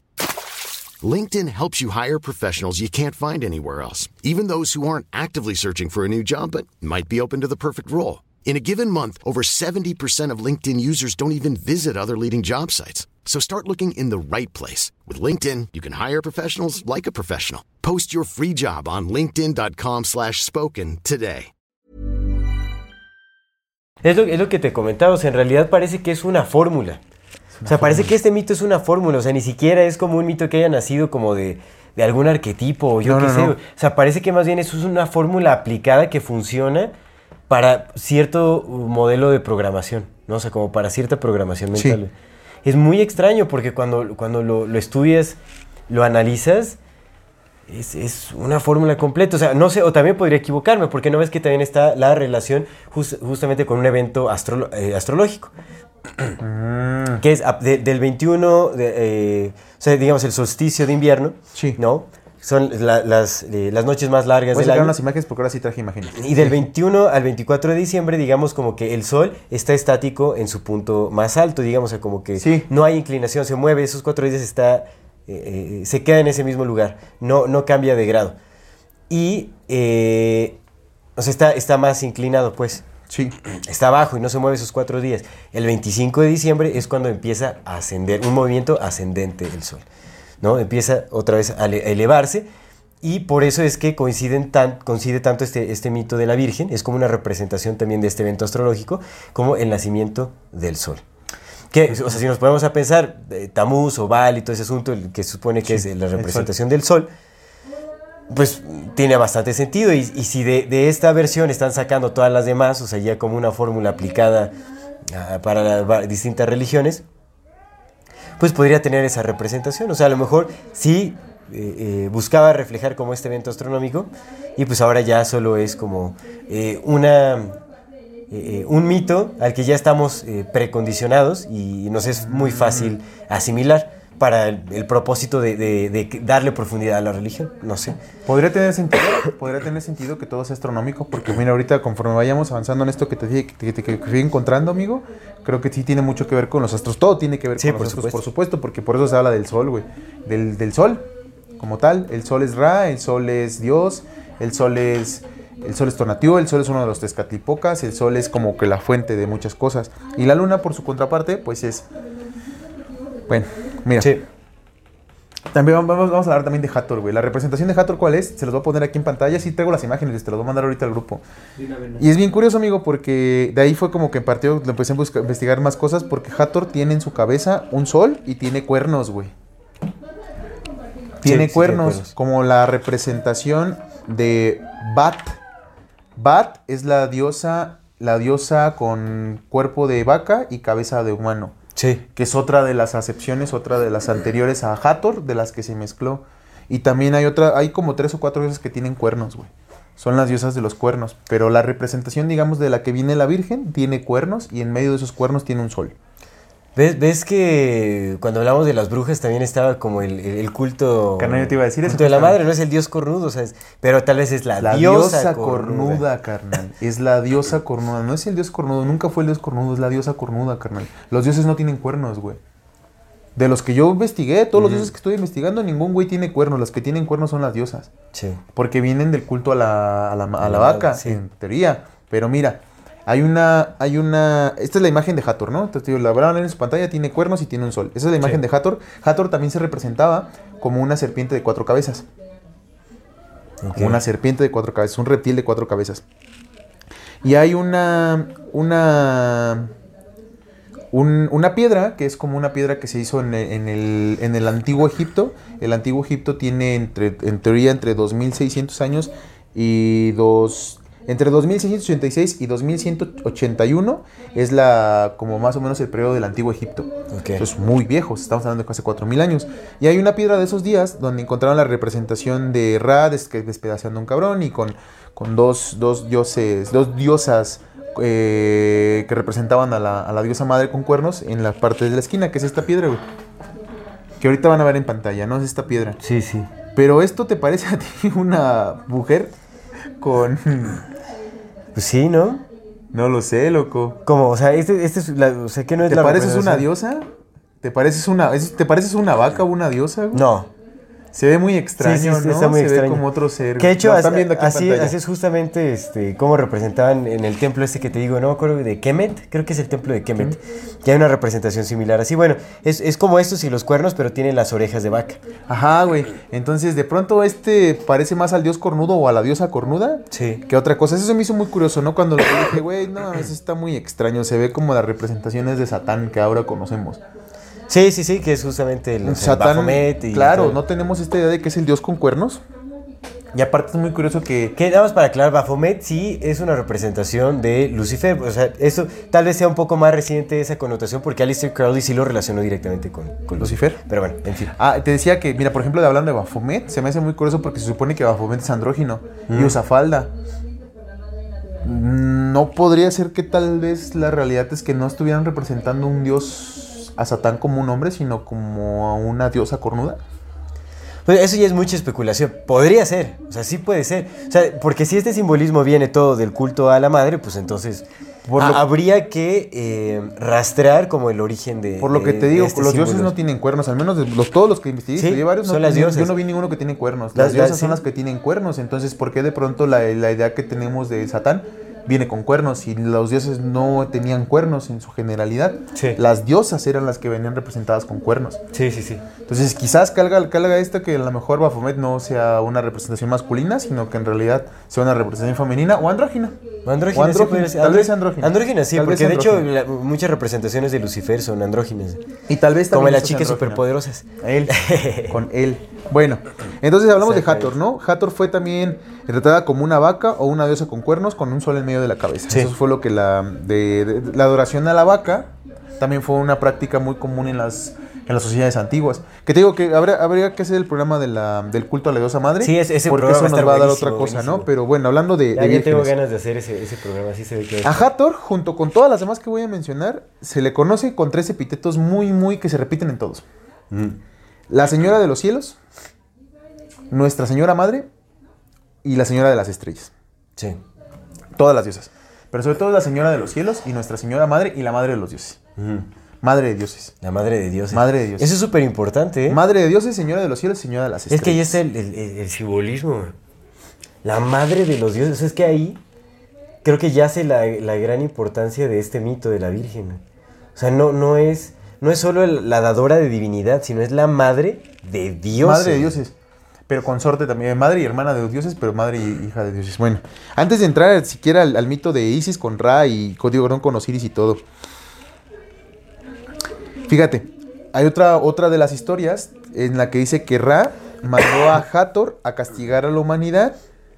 Y Hathor lo que hizo para castigar a la humanidad, para castigar a la humanidad de los que estaban rebelando contra Ra, Ok. se convirtió en adivina qué, en una leona. Ok. Y con la leona devoró a la mayor parte de la humanidad hasta que Ra le- la, la emborrachó porque ya estaba embriagada de, de- de lo que te digo, de furia. Furia Sí. o amor, ¿no? Esto estaba embriagada de furia y lo que hizo fue poner la peda para que calmara el pedo, se hiciera bien y ya dijera, ah, ya los amo a todos. Y ya los que se fueron los, los empezó a tratar bien. Ese es el mito. Pero a mí se me hizo muy curioso que se convirtiera en una leona, que se convirtiera en, una, en, una, mm, en un felino, porque recordemos que en el mito de los cinco soles, una de las muertes de las humanidades es a través de devorados por jaguares Mm. devorados por jaguares. Sí, sí, Entonces ya tenemos dos paralelismos, güey. El de devorado eh, por agua, ¿no? Porque los egipcios también hablaban de una gran inundación. Sí, sí. también hablaban de una gran inundación, carnal. De hecho, uno de las, de las, la diosa Bat, no, no es cierto. Otra de las representaciones de, de Hathor es la diosa Mehet Weret. Igual, disculpen mi egipcio, no tiene mucho que no lo practico. Pero la diosa Mehet Weret es una de las representaciones de Hathor. Y el nombre de Mehet Weret significa también gran inundación. Gran inundación. Gran inundación. Entonces, ya tenemos dos paralelismos, ¿no? El de la gran inundación, pero también tenemos el de devorados por jaguares Sí. o devorados por felinos, en este caso una leona. O sea, hay muchos paralelismos entre las historias, ¿no? Que a final de cuentas hemos, hemos caído en la cuenta de que probablemente sí sea una sola historia divulgada en todos lados, pero al final, si en un lado hablan de una gran inundación y también hablan de devorados por jaguares y hablan de gigantes, ¿no? Sí. Es como, bueno. Ahora, estudiando a Hathor, carnal, eh, encontré que Hathor es una representación de una diosa más antigua o de una diosa que viene de otro lado. La diosa se llamaba Balat. Bala. Balat o Bag Bantis. Ese es el nombre fenicio de esta diosa. Esta diosa era la hermana slash esposa del dios Baal. Hermana Sí, slash Baal. esposa de dios Baal. Y era la santa patrona o la madre, la encargada de la ciudad de Biblos. Biblos es una ciudad muy particular porque es una ciudad que, empezó, que fue, empezó a ser habitada en hace 8000 años. Esa ciudad ha tenido cinco, 8000 años, cinco estra- est- estratificaciones. Es una ciudad muy vieja. Se supone que las primeras Sí. ciudades fueron hace 12.000, pero eran asentamientos pequeños. Está teniendo entre 8.000 y 9.000 años de, de antigua, Sí. Biblos. Y esa es la primera ciudad fenicia. O una de las primeras, primerísimas ciudades fenicias, güey. Sí. Biblos se traduce también, o lo que dijeron que también se traduciera como papiros.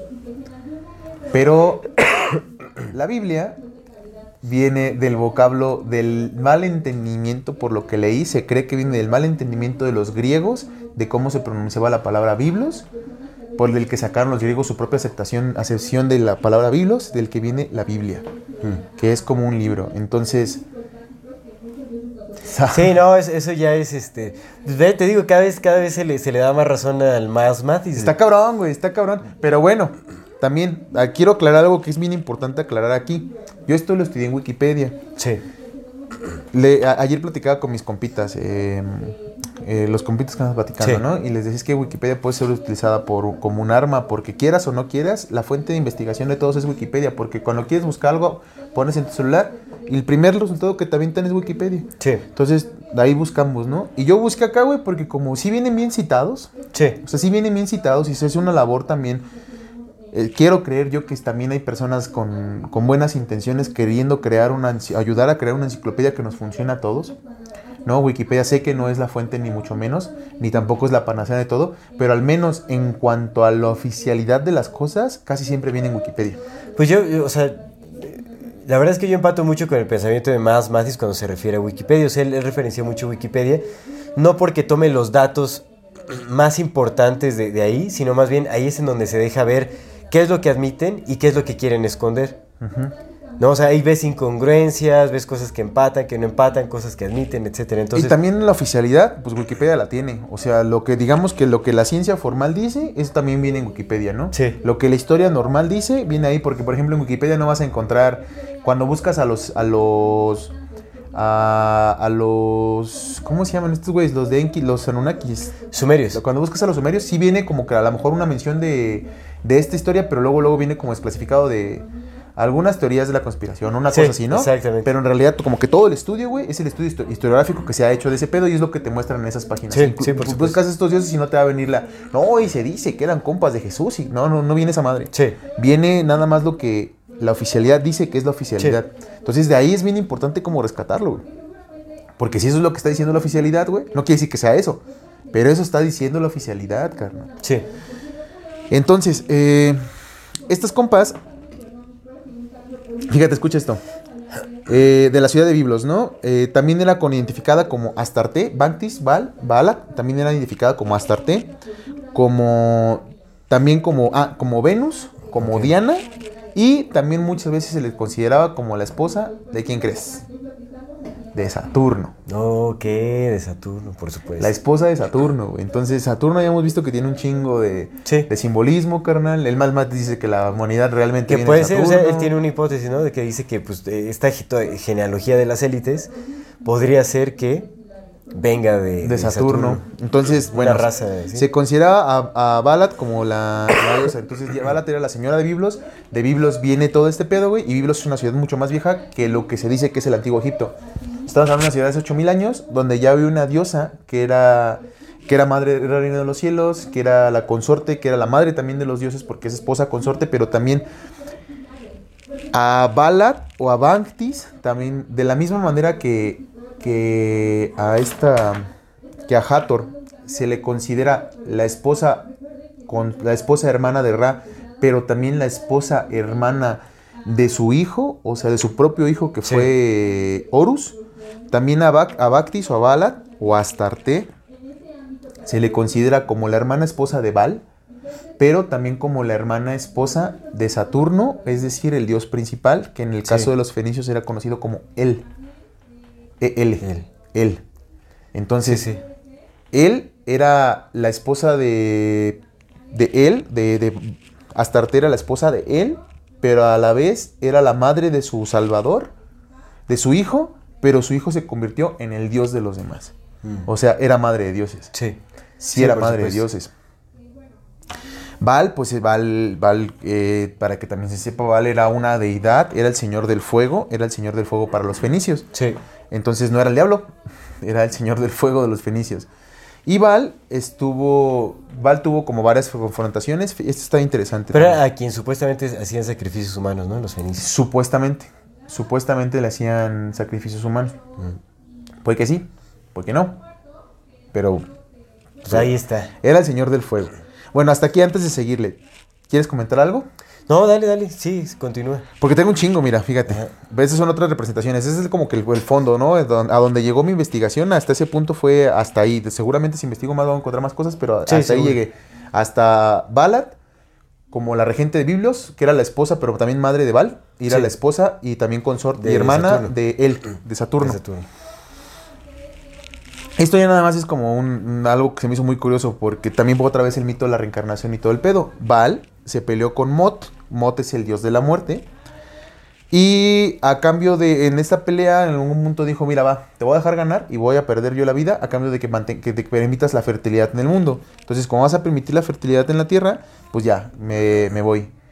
Cuando se muere Baal, su padre, él dejó encargado a Azor. Pero Azor era incapaz. Y como este compa era incapaz, Arat, hermana y esposa de Baal, fíjate, esta es otra concepción. Arat, ya no hablan de Baal, Balat, sino hablan de Arat, otra concepción de Balat, que era la hermana y la esposa de Baal, eh, decide resucitarlo. Entonces viaja al inframundo y en el inframundo ayuda a que su esposo resucite. Entonces Baal resucita y resucita y vuelve a ser el regente. Este pedo de la, lo De la- que- sí, como de la- Quetzalcóatl, que también fue resucitado, que perdió ante la muerte, ante la misma muerte, fue resucitado, regresó.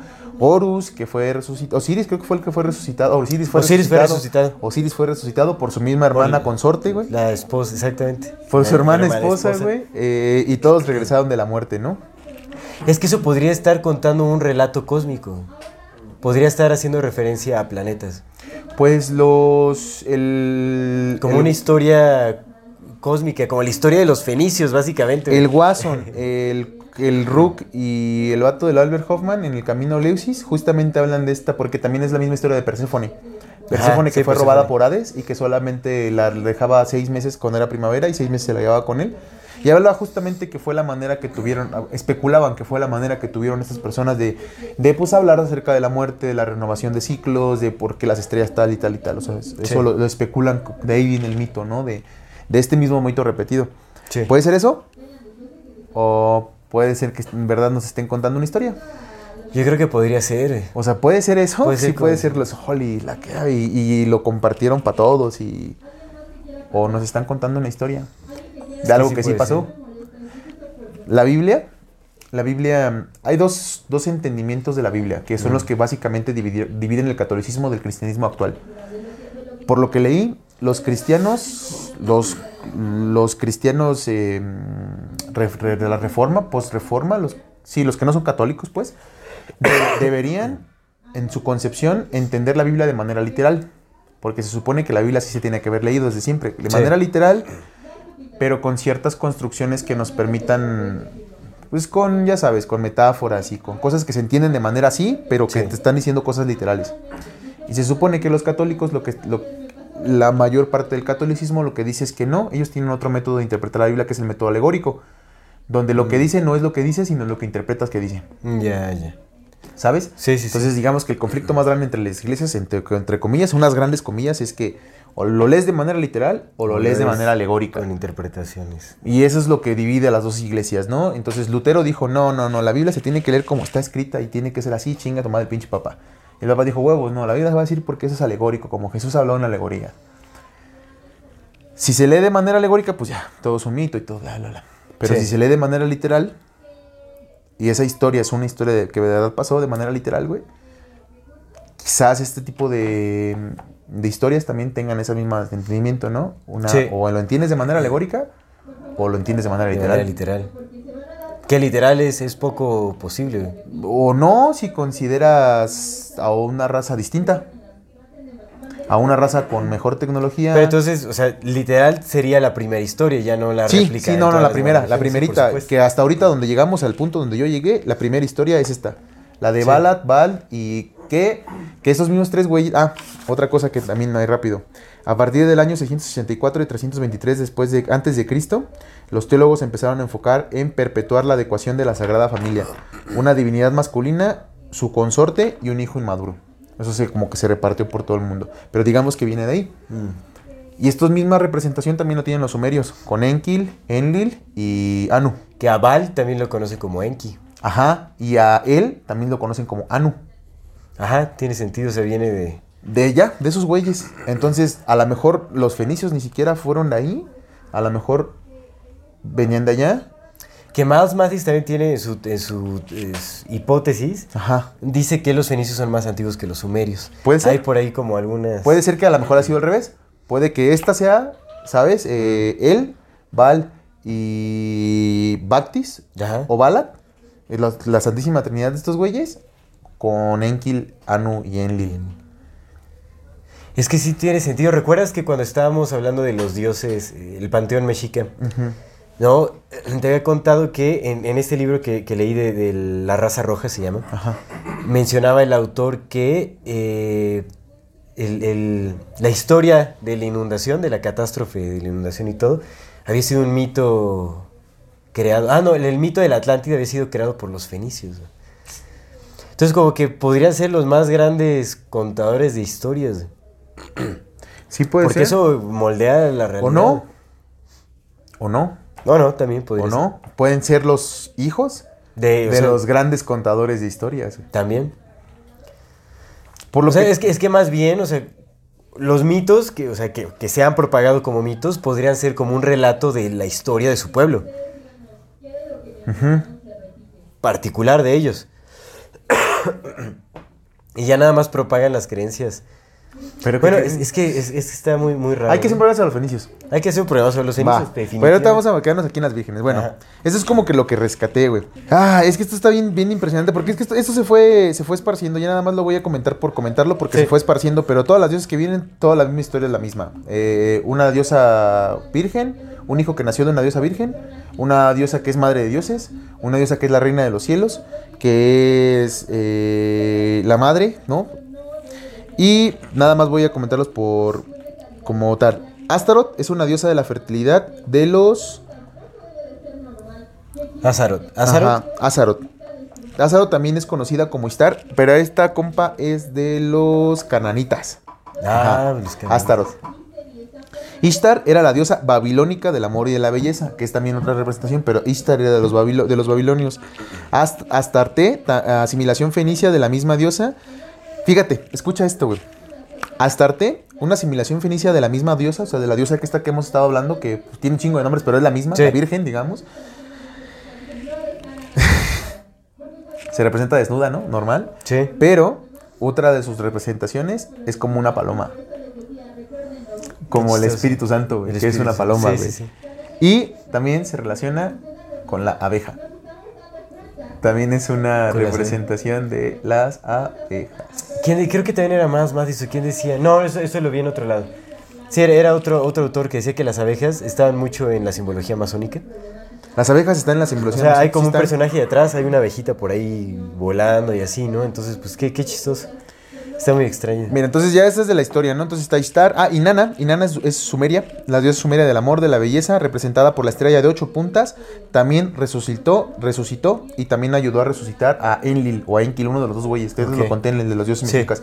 Entonces, Inanna también resucitó ella y ayudó a resucitar al Enkil o al Enlil, uno de los dos. Y se peleó con su hermana Ereshkigal. Ereshkigal era su hermana.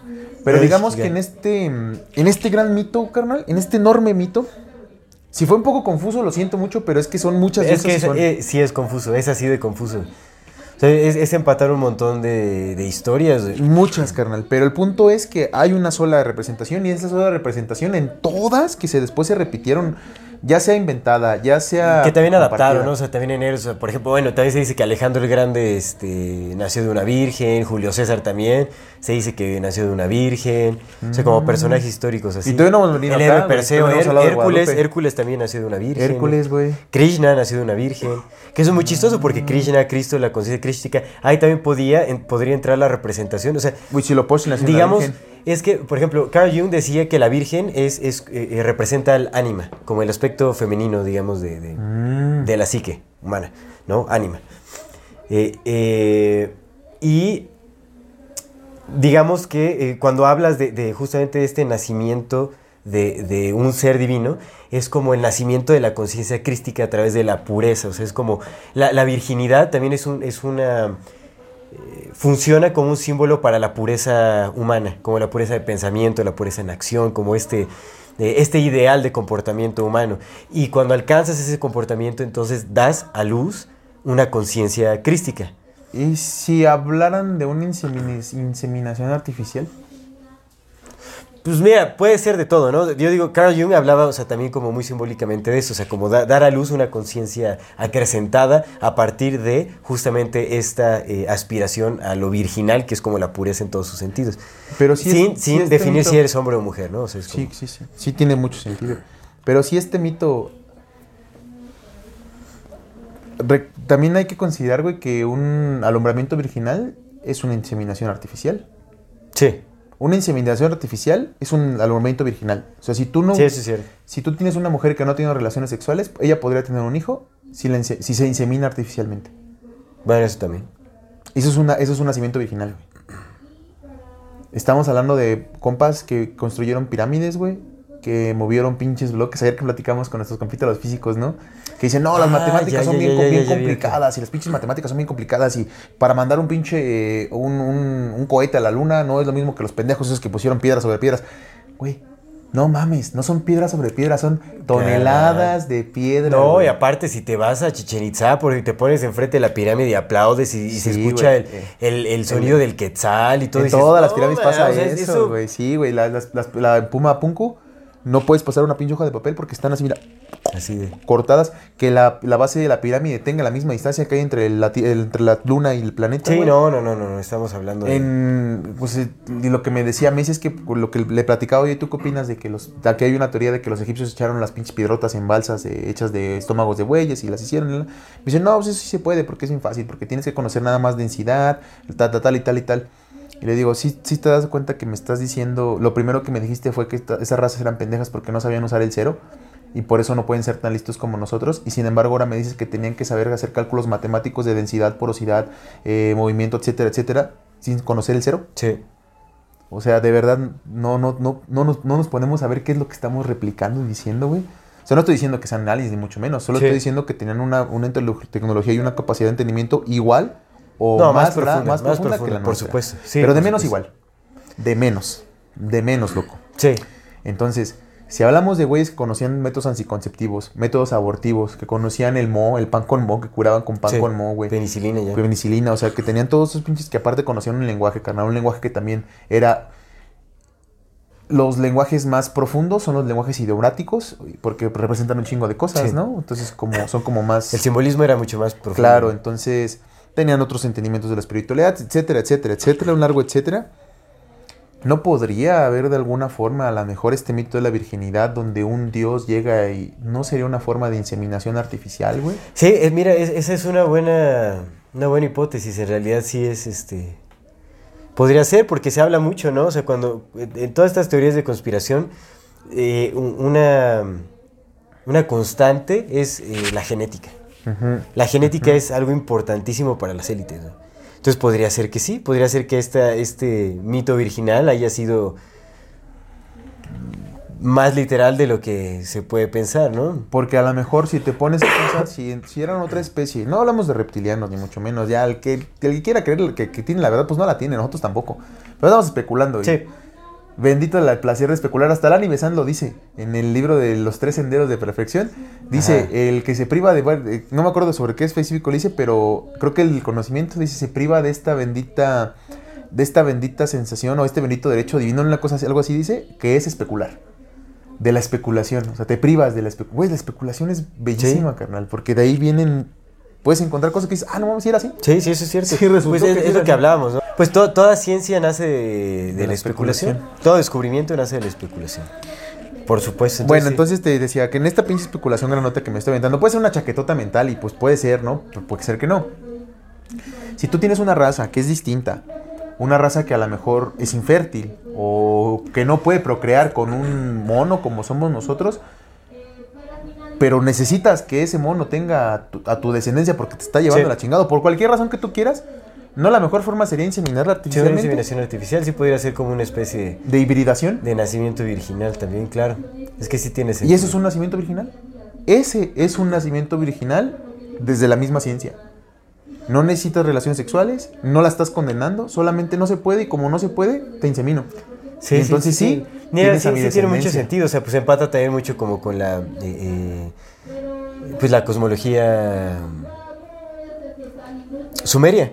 O sea, como la historia de la creación y todo de los sumerios. O sea, pues se habla de experimentación genética, básicamente. Entonces podría ser que.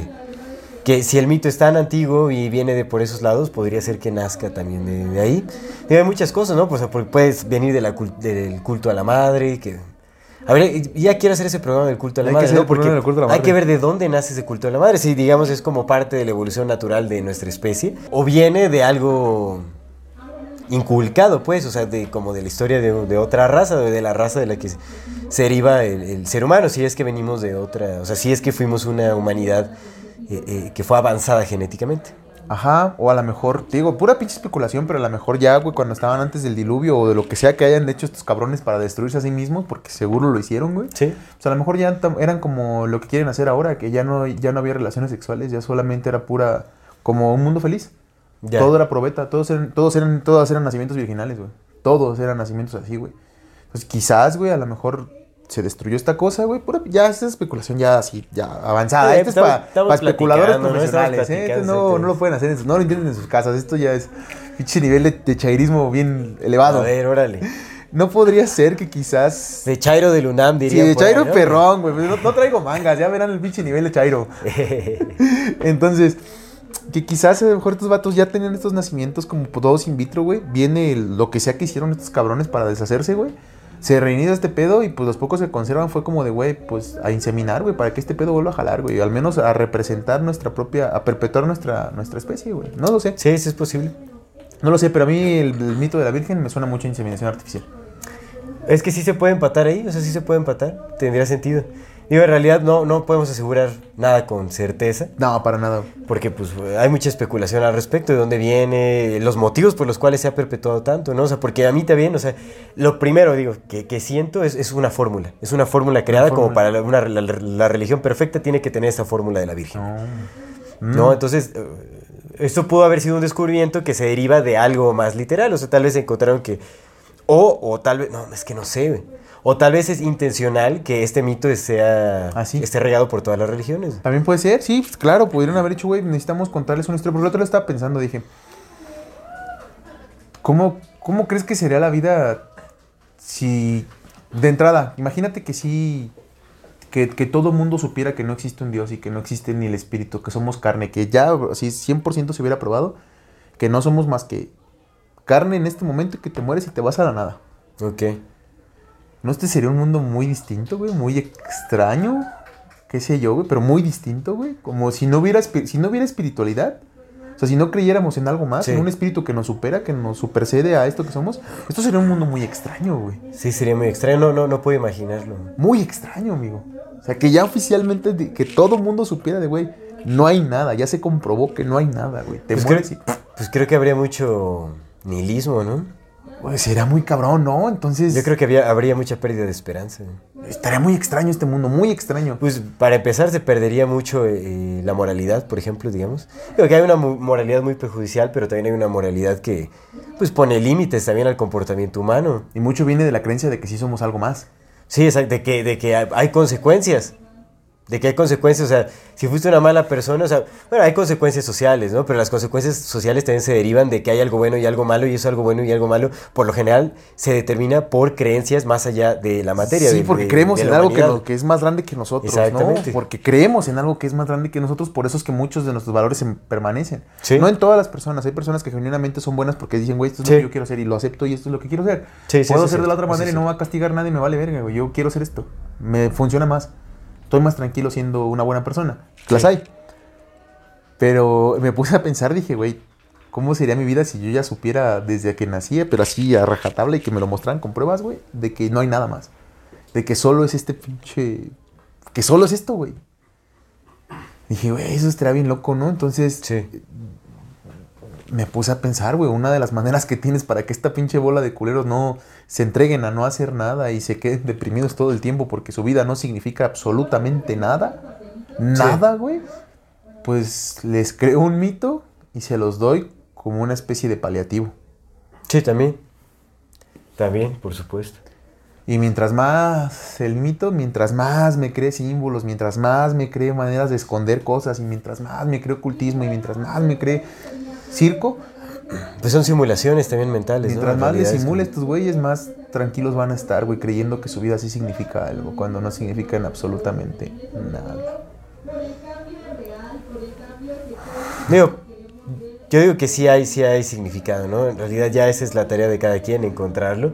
Probablemente no signifiquemos nada para quienes están creando estos mitos, pero... eh, pues sí hay, sí hay significado. Eso, eso, Yo también creo que, yo también soy muy seguro, pero te digo, me puse a pensar como de, Bueno, si eso, si, o sea, si fuera un mundo así, yo creo que lo más fácil sería crearles un mito para dárselos para que no se mueran. sí. Creo que eso sería también una de las. O sea, si tú te crees el dueño del mundo para que no se te mueran tus animales, les tienes que, y son animales que creen en cosas, les tienes que dar algo para querer. Sí. Si no se me mueren los pinches, se me mueren los, los changorguitos y luego con qué los pinches cocino en Navidad, ¿no? Sí, pues somos, somos este, la mano de obra, somos este, Eh, de dónde se alimentan. nos tienen que dar, güey. O sea, nos, Somos nos- la granja. Todas las cosas chingadas que culeras que nos dan, nos las tienen que dar porque si no empezamos a pensar y si pensamos somos peligrosos. Sí, por supuesto. Sí, sí. No podemos seguir destapando. Entonces hay muchas velos. cosas, güey. Puede ser la pinche inseminación artificial, puede ser que sí haya pasado así como una cosa divina, puede ser que solamente haya sido un invento bien profundo, güey. La historia, como dices bien tú, su propia historia, Sí, derivada sí. de sus propios héroes, güey. Es que, o sea, pues sí, habría, o sea, el origen es lo que desconocemos. Podemos especular mucho sobre el origen del mito. Lo que sí sabemos es que es un mito impuesto y forzado en las religiones. Fíjate que me encontré, o sea, ya eh, centrados en el catolicismo, como en la, Sí. en la Virgen María y todo ese asunto. Sí. Me encontré, yo no sabía que existía este libro, pero es un escrito judío, es un libro judío, que se llama eh, Toledo Yeshu, el Toledo Yeshu, que es la historia de Jesús. Pero desde un punto de vista como anticristianos, en realidad, es, es- es fuerte, es muy fuerte, porque de acá eh, eh, lo que dicen es que, eh, eh, o sea, básicamente eh, la Virgen María, o sea, pues no era virgen, no tenía nada de, de- de virgen, o sea, Miriam, se refieren a ella como Miriam. Miriam, es Miriam ese sí es el nombre, el nombre judío, claro. Sí, quién sabe por qué se convirtió en Mary. Ajá. Miriam, este, sí, el María, pues quién sabe por qué, ¿no? Pero bueno. Ah, creo que sí, creo que sí sé. Creo que fue la prima de María la que le, le cambió el nombre. Porque le, cuando le puso la mano en el vientre, de Ajá. hecho la- la- el rezo de la Virgen dice María llena eres de gracia, porque ella fue su prima, la mamá de Juan Bautista. Creo, eh, me corregirán si sí fue así, no, pero me viene a la mente que creo que sí fue así.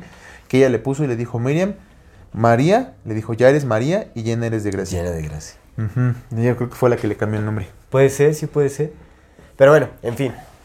Se refieren a Miriam y dicen sí fue el que ella, ella no era, este, ella de virgen no tenía nada. Más bien lo que dice esta historia, eh, esto, o sea, también yo, yo respeto todas las religiones y todo, pero pues es importante, este libro existe y es como una versión, no se sabe, de hecho son anónimos los escritores judíos, no se sabe quiénes fueron. O sea, avientan piedra pero se esconden, eso sí está medio acá. Entonces, lo que decían ellos es que María, eh, siendo una jovencilla, estaba casada con un tal Juan, con un John. Y, John Doe. y que conoció, de, o sea, estando con Juan, conoció a un soldado romano, conocido como Pantera, Pantera, o algo así con TH, ¿no? Pantera. Y se- ¿Pantera o se- pan- Pantera, Pantera, como ah. Pantera, como el animal, así. Pantera. Era un, era un este, soldado romano.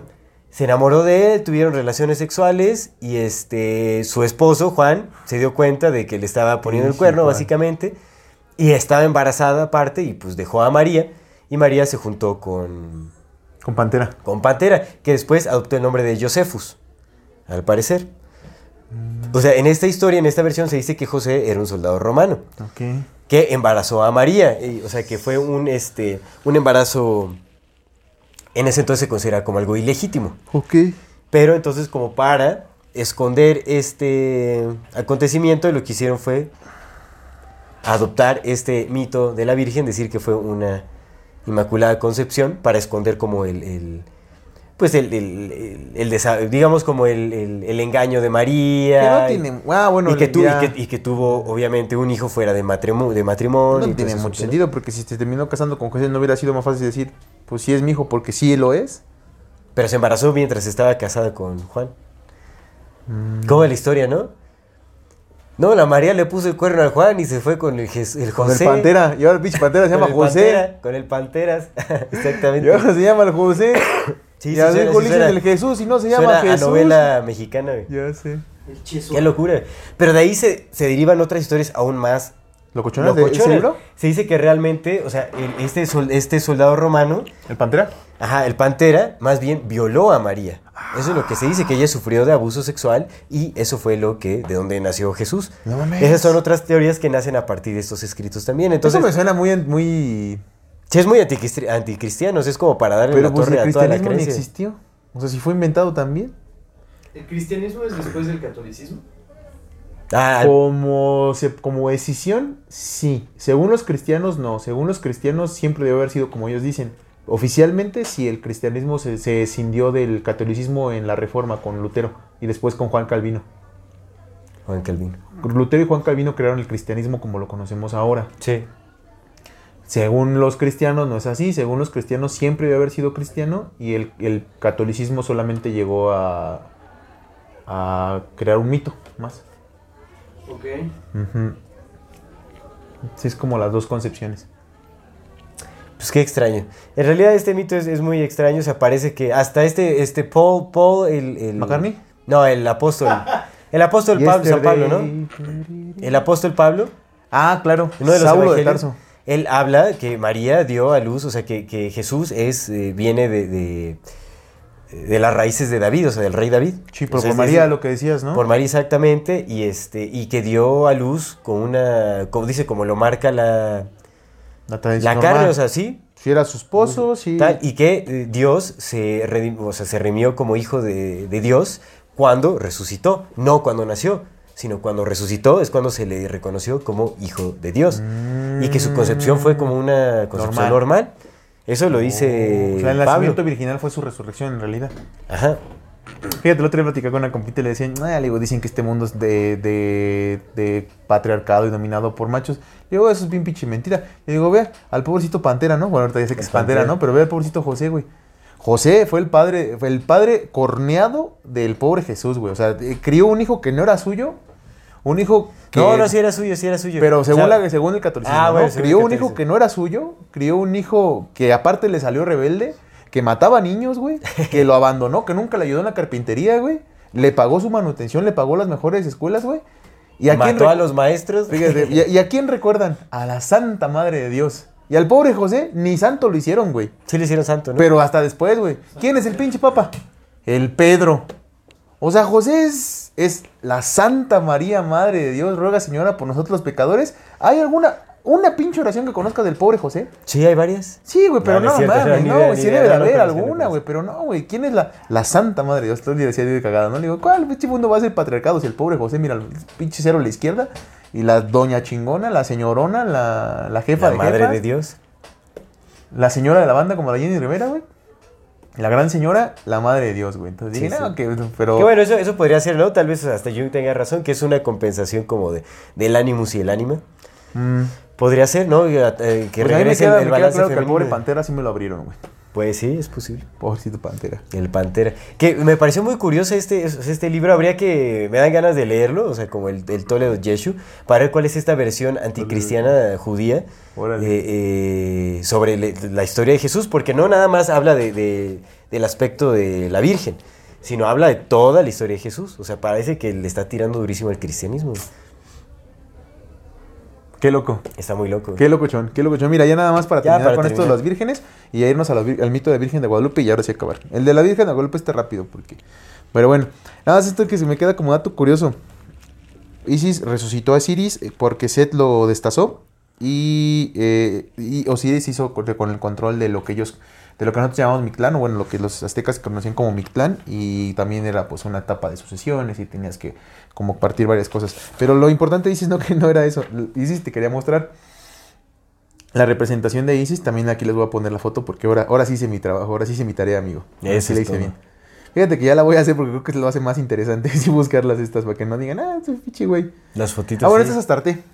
Esa es la representación. eh, Astarte o Istar o varias representaciones porque no se ponen de acuerdo cuál Ujú. es. Pero es esta, que es la que van a estar viendo, ¿no? Igual se los voy a poner. Que mira, tiene sus búhos y sus Sí, sí, sí, leones a la esta y... Es la representación de Val. Val se representa con los búhos y con este Y están a sus pies, mira. con los leones también. Y están a sus pies. Sí. Porque pues la diosa madre. Es la diosa madre, bendita qué diosa madre. Pero bueno, esta es la representación de Isis. Que se parece un chingo a la de... A la de Hathor. ¿no? Sí. Pero Isis tiene una diferencia muy particular. Y es que tiene un trono en la cabeza. Mm. Y el trono en la cabeza es porque una de las, de las traducciones de Isis es trono. Y en una de las, de- de- en los rosarios, cuando uno reza el rosario, Sí. al final del rosario uno empieza a decir, trono de la sabiduría, trono de la justicia, trono de la verdad. Porque María también es el trono. Es el trono. Porque María es Isis. Sí, sí, sí.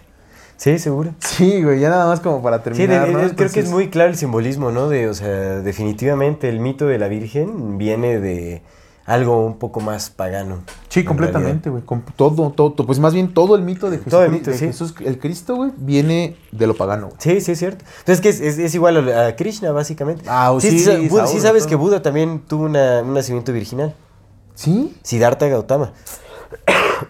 No, es que su madre fue preñada en un sueño por uno de los... es ¿Cómo se llama cuernos de elefante? güey. Estos, este... El Ganesh, ¿Ganesha? No, no, no, no, el- ¿cómo se le llama eso a esta parte? ¿Colmillo? Le- colmillo de elefante, sí, como un colmillo de elefante. Es un colmillo. Que atravesó como el vientre en un el vientre de la madre de Buda en un sueño y quedó preñada con... Sí es cierto, güey, sí es cierto. Porque no, ellos no podían tener hijos. No pueden tener hijos. No sí. podían tener hijos y, por, y Siddhartha significa el cumplimiento de todos los deseos. Porque siempre quisieron un hijo y no Sí, o sea, hasta que- eso se replica en todos, o sea, de todos lados, todos los grandes personajes, los mesías, los redentores, los héroes, los eh, son vienen de, de nacimientos vírgenes. ¿Sabes también quién nació en la Virgen? Él, porque es clon. Pues él nació en este, en un tubo de ensayo, ¿no? ¿No? Empezó como. Pero es un nacimiento virginal porque ahí no hubo sexo. Es correcto. O estoy diciendo algo que no es cierto. No, no es correcto. Pero bueno, ya nada más rápido. bien. Para el, el mito de la Virgen de Guadalupe, recuperarlo, esto creo que es algo que muchas personas conocen, pero es importante mencionarlo aquí. ¿Quieres contarlo tú? Pues, adelante, échate. Ah, eh, bueno, rápido. O sea, lo pero voy a viene- tratar de vas, a, vas a- vienes, pues, vas a analizar como la, No, lo voy a resumir. la. Pero la similitud de la Virgen de Guadalupe siendo Tonantzin, Ahí te va, la mira. Coatlicue. Coatlicue significa la señora de la falda de serpientes. Y Coatlicue también tiene otros nombres. Ton Coatlicue, Tonantzin, que es nuestra señora madre. Tosi, que es nuestra gran abuela. Tonantzin, Guadalupe, Coatlicue, también era la reina de los cielos. Sí. La reina de los cielos, otra vez la reina de los cielos, nuestra señora madre, la madre de dioses. Y es la madre de dioses porque literal es la madre de dioses. Por supuesto. Estaba un día Coatlicue y Coatlicue ya tenía 400 hijos. 401 por la Coyolxauqui. Todavía tenía sus 400, los 400 del sur que le llamaban. Entonces tenía sus Que, 400 eran- que representaban estrellas, se supone que eran como las estrellas. Es que es lo que te Ahí digo. es más, este- El mito puede ser estrella, el mito puede ser cierto, ¿no? Who knows. Porque yo también pensaba, el otro día le decía a un compito con el que platicaba que a lo mejor el mito del nacimiento de Huitzilopochtli y todo lo que voy a contar, pues tiene que ver más bien con el impacto que hubo del, del asteroide con la Tierra, ¿no? Cuando inundó todo. Puede ser. Cuando inundó todo, porque puede ser como se desprendieron los 400 y se fueron a un lado y Huitzilopochtli vengando, etc. Pero ahí te va el mito. Coatlique estaba un día cotorreando bien a gusto, ya tenía 400 hijos y andaba cotorreando y del cielo cayó una pluma. De un quetzal o de un colibrí. No me acuerdo qué chingas. Pero Cayó en una su pluma. vientre, ¿no? Cayó en su vientre y de su vientre de esa pluma se embarazó de Huitzilopochtli. Sí. Entonces, cuando la Coatlicue se enteró de que su jefe había tenido un hijo de esa manera, no le creyó y dijo, no, nuestra jefa está loca, vamos a sacarle ese hijo del vientre. Entonces la corretearon hasta, un, hasta una peña, hasta un risco, y cuando llegaron al risco, la pinche colchón ya le iba a, hacía matar, y que ¡fum! sale que el nace el Huitzilopochtli. Huitzilopochtli ata- ataviado con su disfraz de guerra. El vato ya, Ya, no está listo para matar. Exacto. Y agarró y ¡fam! ¡fam! Se chingó a sus hermanos y a la Coyolxauhqui la despedazó y la aventó. La Koyushauki es esta piedra que. Igual les voy a buscar una imagen y se las pongo aquí. La Koyushauki está así. Está así, como así. Despedazada. Es la Sí. que encontraron cuando estaban haciendo las líneas del metro. Cuando en aquellos años empezaron a construir el metro, encontraron una piedra y esa era la Koyushauki. Que está en el museo de, de Lina. Que ve tú a saber si es cierto, ¿no? Porque lo que te contaba apenas que, no- que no tengo una compita que su papá. Sí, que dicen que lo que ponen ahí son nada más las este, réplicas, réplicas. Son réplicas, De algo que quién sabe si es cierto o no, pero bueno. Total, que la colección que está así despedazada. Entonces, Huitzilopochtli nació de una, de una madre virgen el 25 de diciembre. Ajá. El 25 de diciembre nace 25 de diciembre también, es que Sí. es... Sí, sí, el 25 de diciembre de una madre virgen nace Huitzilopochtli, que es el dios. Entonces, Sí. Tonantzin es la madre de los dioses. Madre de dioses, güey. Respetada y venerada señora madre Tonantzin. Coatlique era adorada en el cerro del Coatlic, del Coatlicue, en Sí. el cerro que está donde está el famoso ¿Cómo se le llama Tepeyac. ese? el- Sí, el Tepe, sí, el cerro El Tepeyac, en el cerro del Tepeyac era adorada Coatlicue, era un centro de adoración, venían personas y, y de, de muchos lugares a peregrinar desde siempre, Desde llegaban siempre. ahí, güey, o sea, no es, no es moderno que la gente vaya peregrinando, la gente le ha gustado peregrinar aquí Desde desde, hace siempre. años, por supuesto. Y iban a peregrinar al, al altar de, la, de, siglos. la- de nuestra madre, de Tonantzin. Entonces, cuando los, los españoles vieron que pues la gente seguía ahí, dijeron estos güeyes, pues es que estamos perdiendo dinero porque pues no se quieren bautizar estos culeros, pues empezaron a llamar a Guadalupe. Pusieron, fíjate, primero antes de hacer el mito de la Virgen de Guadalupe, primero pusieron un templo ahí de, de la Virgen de Guadalupe. O sea, ese templo ya existía. Antes Sí. de que según Juan Diego y todas esas mamadas, el, tiemp- el templo ya existía. Guadalupe, por lo que se cuenta, viene de una virgen, de una imagen que se veneraba en Arabia, de una, de una Sí, virgen sí, negra. Una virgen negra. Isis no era güera, pues era egipcia. Isis era negra. Sí, sí. Era de raza negra. Y todos los fenicios, bueno, quizás los pinches fenicios, pero seguramente también, porque pues. ¡Ay, nada más rápido! ¿Sabes dónde está Biblos? En tu tierra, En Líbano. Simón. Sí. Entonces, los libaneses Sí, pues, son. sí, Es costa, ¿no? Costa, Es costa, Pues es que los fenicios son sí. costas. Bueno, pues los libaneses también son morenosos, como algunos libaneses son morenazos, ¿no? Sí, ¿tú por qué eres güero?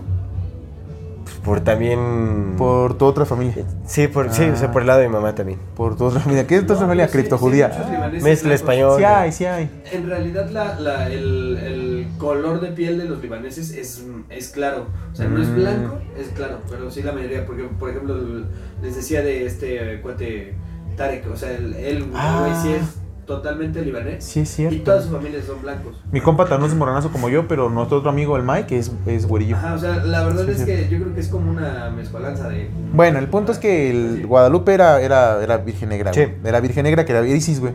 Isis Guadalupe, ¿no? Entonces, eh, tenían esta virgen que era de Guadalupe, que la habían encontrado en estos lugares, donde se supone que la habían, estaba escondida porque la habían encontrado los moros, y Hernán Cortés era muy fervoroso creyente de la Virgen de Guadalupe. Sí. O sea, ya había ya un culto hacia esa, hacia esa virgen. Tiene mucho sentido, güey, porque es Isis, ¿no? Sí. Entonces pusieron ahí la iglesia del Tepeyac y pues como no estaba jalando porque los estos güeyes venían y seguían llamando Tonantzin, entonces dijeron que le empezaron a decir a los, a los indios, malamente publicado el término, que pues también era Tonantzin, que Guadalupe era Tonantzin, ¿no? Ajá. Pero pues seguía, le seguía valiendo madre y como no estaban tampoco ni bautizándose ni nada, y la, la iglesia no estaba recibiendo dinero, en 1600, 1690, casi, por- casi por 1700, fue la primera, fíjate, en 1690 fue la primera mención de un hecho que se supone que ocurrió 100 años antes. Sí.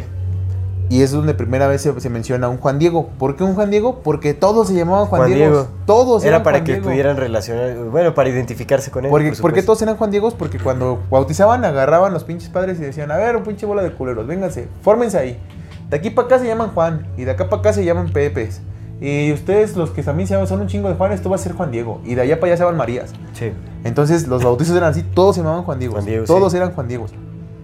Entonces, la primera mención de Juan Diego fue en los 1690, 100 años casi después, o 50 años después de lo que se supone que ocurrió en el Tepeyac. Entonces, la, la Virgen fue pintada, o sea, los estudios que se han encontrado de la Virgen, pues se han, se ha encontrado que la, la tilma esta fue pintada con las mismas pinturas que se utilizaban en esas épocas, carboncillo vegetal, Sí. fue, fue pintada por un tlacuilo, los tlacuilos eran estos pintores, estos orfebres, y un tlacuilo que tiene nombre y tiene todo. Les voy a dejar un- en la descripción un, un enlace, un video. No es que me haya basado en ese video, pero ese video re- re- recupera muchas de las fuentes de las que, pues, los que no sabemos esta historia, pues de ahí vemos todas, ¿no? Entonces ese video es muy cortito, dura 10 minutos y está muy, muy, muy bien referenciado. Sí. Entonces no es que de ahí lo haya sacado para que no digan, ah, la viste en un video de YouTube. No, Pero pues ahí viene como mejor de lo que les estoy contando, viene ahí paso por paso, ¿no? Entonces, porque esto nada más es un resumen de todo lo que ya hablé, o hablamos, perdón. Entonces, ya nada más para terminar, Chavito de la Guadalupe. Eh, esto fue pintado por un tlacuilo. Los famosos estudios de la NASA hechos por la Virgen son mentira. La NASA no se dedica a hacer esos estudios, la NASA se dedica a investigar el espacio. Sí. Entonces no está preocupada por venir a hacer estudios porque hay un, un bulo que se hizo también de, no, la Virgen fue estudiada por la NASA y encontraron imágenes en los ojos. Es muy falso, la NASA no, no hace eso. No hace esas cosas, por la supuesto. NASA no hace esas cosas, están más No preocupados. presupuesto. Están más preocupados en de cambiar genéticamente el mundo, güey, como sus antepasados nastis, ¿no? Que en estar viendo si la Claro, distorsionar también como la... Por supuesto. Entonces, como cuando vieron que el culto coatlico ya estaba muy extendido, pues le hicieron lo de siempre, le cambiaron nada más el nombre, El nombre. y ahora le llamaron Nuestra Sí, María Madre de Guadalupe. montaron pues la basílica por encima del templo. y pues lo que deja es feria. Lo que deja es dinero porque lo que hacen la- el movimiento este de guadalupano, lo que hace es generar un chingo de dinero. Muchísimo dinero. Muchísimo Sí, dinero. sí, sí. Carlos Slim tiene la Plaza Mariana, que está a un lado del Tepeyac, con Sí. mil espacios, mil espacios comerciales. Se forra de varo, güey. Forra de varo por todo el... Sí, esto es un mercado. O sea, la, la fe es... Es, un mer- es el mercado más grande, güey. La fe es un mercado. Bueno, no es el más grande, pero es un gran mercado. Un gran mercado, por enorme mercado. Es como Eh, la Santa Muerte, ¿no ves que también tiene...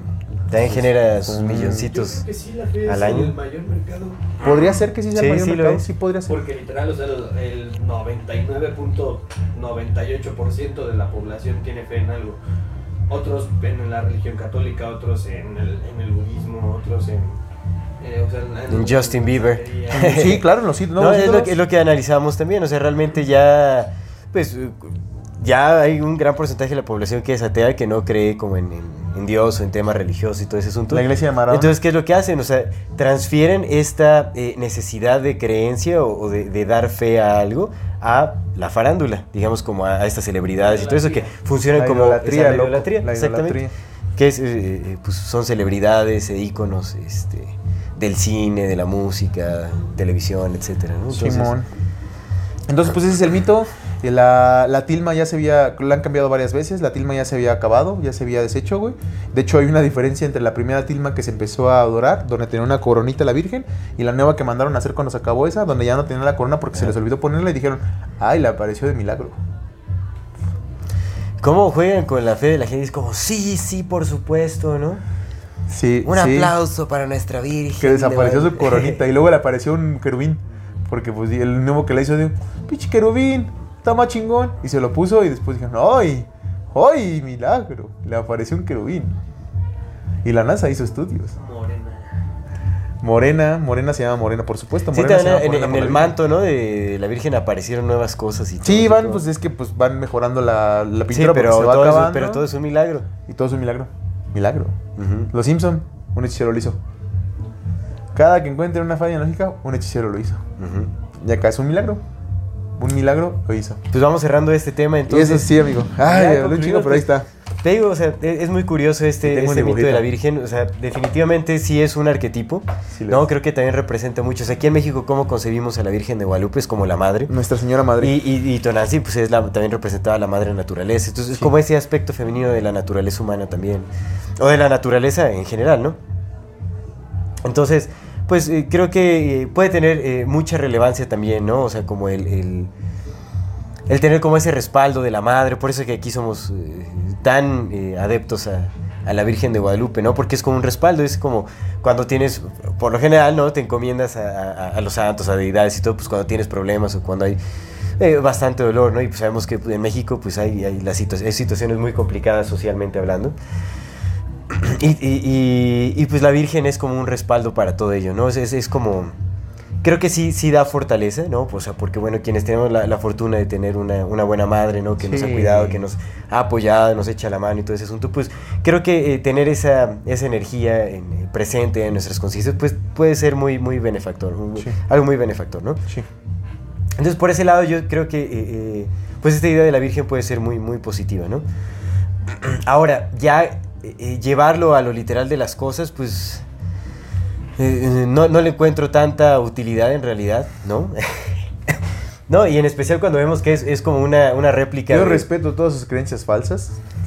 Sí, o sea, pues es que sí, ¿no? Básicamente vamos a, a eso, ¿no? En realidad no sabemos cuál es el origen de este mito y el Sí, por qué claro. esté así. O sea, lo que te mencionaba desde el inicio es que parece ser como una fórmula para, para crear una religión funcional. ¿No? O sea, no tienes una deidad en la que puedas creer, no tienes un Mesías, sino le das este origen divino, que es a través de un nacimiento virginal. Entonces es como una especie de fórmula que hace una religión funcional. O algo que pasó y lo malo replicar. Ajá, exactamente. Entonces, digamos, creo que o sea, e- es, bueno que, que reconozcamos como este, estos arquetipos, estos símbolos de- del aspecto femenino, ¿no? O sea, que, que también nos recarguemos un poco ahí para abrazar nuestra feminidad, para entender eh, eh, nuestra cercanía con la naturaleza, eh, la sensibilidad, el aspecto creador, etcétera, ¿no? Pero ya, pues no sé, o sea, los, los, fundam- los fundamentalismos religiosos nunca han sido benéficos, ¿no? Entonces, pues que creo que tomar este tipo de, mitos como algo literal, pues crea como estos arraigos eh, dogmáticos Sí. que, que generan muchos conflictos también, ¿no? Entonces, pues no sé, ¿no? O sea, eh, creo que sí tiene su aspecto femenino, eh, perdón, su aspecto benéfico, como el, el, el- tomar ese símbolo de la Virgen, pero pues también puede tener su, su aspecto contraproducente si es que nos comemos un mito que se nos ha vendido tal cual, ¿no? Y, y que es, es un molde, es un molde que, que es aplicado en todas las religiones. Entonces, pues, pero bueno, pues vámonos ya, ahora sí cerrando este, eh, eh, con nuestra sección de El algo interesante y pasamos a las recomendaciones. Y el dato interesante. Yo está- buscando mi recomendación. Mira, la creadora de, de los fulanitos, cuando sacaron los fulanitos, pues no pegaron. Los fulanitos me, me pegaron en nuestros tiempos. A ver, los- ¿qué son los fulanitos? ¿No te acuerdas? No, yo Vivíamos en la secundaria eran unos monitos que, que tenían sus manitas así redondas. Y nada más eran como un doodle, güey. ¿Que se pegaban o algo? No, eran como un doodle. Haz de cuenta que era el triángulo, nada más la cabecilla. la Ah, pero era una caricatura. o Era qué como, pues, una serie de... De, de como, pues, de... Pues eran estampitas, en realidad eran estampas para forrar. Era mercancía, güey. Eran stickers. O sea, era ¿Cómo? merch. ¿Cómo? Era merch, era merch. Pues sí, merch, merch, mercancía, era mercancía, carnal. Eh, esta- estaban hechos como para eso, para, para stickers, para, eh, libretas, güey. Entonces sí pegaron, pero no pegaron tanto. Entonces cuando no pegaron, lo que dijeron fue... Yo no me acuerdo mucho, ¿eh? Y ahí te va. Lo que dijeron fue, ¿qué hacemos, güey? ¿Por qué esta mano está pegando? Y dijeron, pues hay que usar a la Virgen. Y entonces sacaron a la Virgencita, please. ¿No te acuerdas de No Virgencita, please, güey? No, please, para Virgencita, nada. please, güey. Fue como por ahí del 2006 que salieron los, los fulanitos. Y la Virgencita, please, como en 2008. Y la Virgencita salió en 2008-2009. Dos Virgencita, please. Y. Pero ese no era mi dato interesante. Mi dato interesante es que, o sea, la, esta morra se hizo súper rica con la Virgencita, please, güey, pero súper rica, güey. Y apenas falleció hace como cuatro meses, la señora. ¿Quién falleció? La, la creadora y dueña de los fulanitos y la Virgencita, please. Hablando de vírgenes, ¿sabes cómo falleció? ¿Cómo? Es seguro ya lo, ya lo conocen los que nos están viendo, nos están escuchando, y no hay tampoco motivo Pero yo no, de a burla, ver. ni mucho menos de cómo muere una persona, porque toda muerte es una muerte. Pero sí estuvo muy cabrona la. ah, También nuestra pinche idea de que vamos a vivir por siempre nos hace muy tontos. La señora tenía un. un eh, sillón elevador. Era un sillón normal, güey, pero que era un elevador. Y la subía hasta lo equivalente a tres pisos, güey. Una puta altura. Y la señora ahí se quedaba dormida, güey. Ahí escribía, dormía, tomaba siestas, güey. Tres putos metros, tres pinches cuatro metros sobre el suelo, carnal. ¿Pero Cinco por qué? Porque podía. Y entonces, O sea, esta es la creadora de la, de la Virgen- Virgencita, please. Virgencita, Virgencita, please. Busca ahí Vir- Virgencita, please. Bueno, vamos a poner aquí a la Virgencita, please, para los que no. Ahorita, ahorita lo, ahorita lo busco. Y este. A ver si vamos a buscarlo, Y falleció no- no- hace no como tres meses. ¿no, Luis? Como tres meses. Te digo, en paz descanse y gloria esté y que esté muy bien. Donde esté, como haya trascendido. Pero, güey, también eso es muestra de que, pues, a veces no pensamos, carnal. ¿Cómo se te ocurre? El sillón O sea, no se cayó. Se cayó el sillón, güey. Se cayó y se rompió la- el cuello, güey. Es que. ¿cómo, ¿cómo se nos ocurre? ¿Es una canción? No, es una. Es una imagen. Esa es la Virgencita, please. A ver, espera, ay, güey. ¿Cómo se nos ocurre crear ese tipo de cosas o ponernos en esas situaciones de riesgo cuando son tan evidentes, güey? El sillón no- era un sillón, güey, no tenía protección alguna, güey. Estaba cuatro metros sobre el suelo. Pues estaba tomando una siesta, se giró y murió. No, ma, o sea, se cayó de tres pisos, pues, así se. Ay, ah, ya, estas imágenes sí las sé. Entonces son, güey. Y con eso se forró de dinero la señora, güey, con la virgencita, please. Pues porque se hizo como súper. Pues porque lo que deja la religión es eso, dinero. La fe. La fe. Mira, es una buena idea de mercado, ¿eh? La fe mueve montañas de dinero. Es correcto. No, la, la fe se mercantilizó, pero la fe es muy buena. La fe es súper importante. Tener fe. te Sí, hace- tener fe, tener fe. ahí se puede tener fe en muchas cosas, Sí, ¿no? claro. Pero es, Pues sí, creer en algo más de, de lo perceptible, ¿no? Y ese O sea, es, como- mi algo interesante. Está bien, está Recomendación de loco. Yo quiero recomendar una película del 2009. Ajá. Me gustó. Me acuerdo que, que con un amigo, eh, que se llama David, le mando un gran saludo si me está viendo. No sé si me vea. Sí. Pero bueno, veíamos repetidamente esta película porque es muy extraña y muy graciosa. Se llama The Immaculate Conception of Little Diesel. ¿Cómo? La Inmaculada Concepción del Pequeño Diesel. Es eh, una película muy bizarra. Sale en el 2009, el director se llama David Russo. Trata de un chico que pierde su trabajo, tenía un buen trabajo, es un joven, ¿no? Pierde su trabajo y entonces encuentra un trabajo como eh, conserje en un edificio en la noche. Cuando está vacío el edificio es, es conserje. Y dentro de, de este edificio se da cuenta de, que hay una empresa que eh, eh, da como muestras experimentales de ciertos productos con algunas personas y te, dan, te pagan extra. Entonces, pues van y este, eh, bueno, él junto con sus amigos de trabajo y todo, que son muy peculiares, este, van y prueban unas galletas que estaban dando que están como medio ahí radiadas con quién sabe qué madres. Y de ahí, este, uno de estos personajes que, que prueba estas galletas, que se va como a, a las pruebas experimentales y toda la empresa, se embaraza de algo muy, muy extraño. Un tipo, un hombre se embaraza de algo muy extraño. Entonces la película gira alrededor de, de esta trama. Es, rarísima, es muy, muy rara la película. Trata de, también de como de una búsqueda espiritual. Por ejemplo, el chico que pierde su trabajo cambia de religión cada semana prácticamente. O sea, intenta budismo, este, hinduismo, varias religiones, ¿no? Así como que está cambiando. O sea, es muy extraña la historia, es muy raro. O sea, pero se tratan temas como desde, desde la búsqueda espiritual por encontrarse uno mismo, encontrarse en una religión. eh, eh, eh, habla de arte conceptual, de un montón de cosas. Y también, pues, algo bizarrísimo que es la Inmaculada Concepción de Little Deuce, que pues no, no les quiero, este... Spoilear. Va. Spoilear, pero está chi- literal está cagadísimo. Va, Ya, ya verán por va, qué, ¿no? Pero.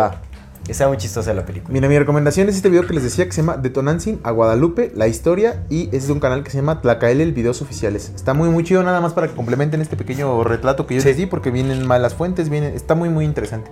Entonces, Detonancing a Guadalupe, la historia, Tlacael, el videos oficiales. Te mando ahorita el link de una vez. Mira si estuvieron relacionadas las, este, Sí, las sí, sí, amigo. ¿no? Luego, luego que estudiando este tema me acordé de la Inmaculada Concepción de Little Diesel. Me parece. No, dije, no, ah, qué, qué Ahí te va Little Diesel el, el link de una vez. Ya está, amigo, pues ya, nada. Perfecto, pues damos por concluido este episodio. Esperemos lo hayan disfrutado mucho. Y pues antes de irnos queremos recordarle a nuestra audiencia que si no se han suscrito a nuestro canal pueden hacerlo ahora. Denle click a la campanita para que les llegue notificación cada que saquemos un nuevo video. Si les gusta lo que hacemos, por favor ayúdenos compartiendo nuestro contenido para llegar a más personas y así seguir creciendo. Síganos en todas las redes sociales como AmorFatiMX. Eh, nos encantan sus comentarios, sus sugerencias, toda retroalimentación es más que bienvenida. No se olviden de mandar su solicitud para pertenecer al grupo privado de Comunidad Fati en Facebook para participar en el programa de voces de la comunidad. Comunidad, Y si tienen oportunidad de darnos algún donativo o aporte económico, le agradecemos de todo, todo, todo corazón. En realidad no tienen idea de eso, cómo nos ayuda a sostener y a desarrollar este proyecto que es Amor Fati MX. Muchas gracias. Recuerden que pueden hacerlo vía PayPal, vía Super Thanks o suscribiéndose a nuestro contenido exclusivo. Muchísimas gracias a todas las personas que nos ven, que nos escuchan y nos acompañan. Esto es Amor Fati. En la infinita brevedad del ser. Hasta luego.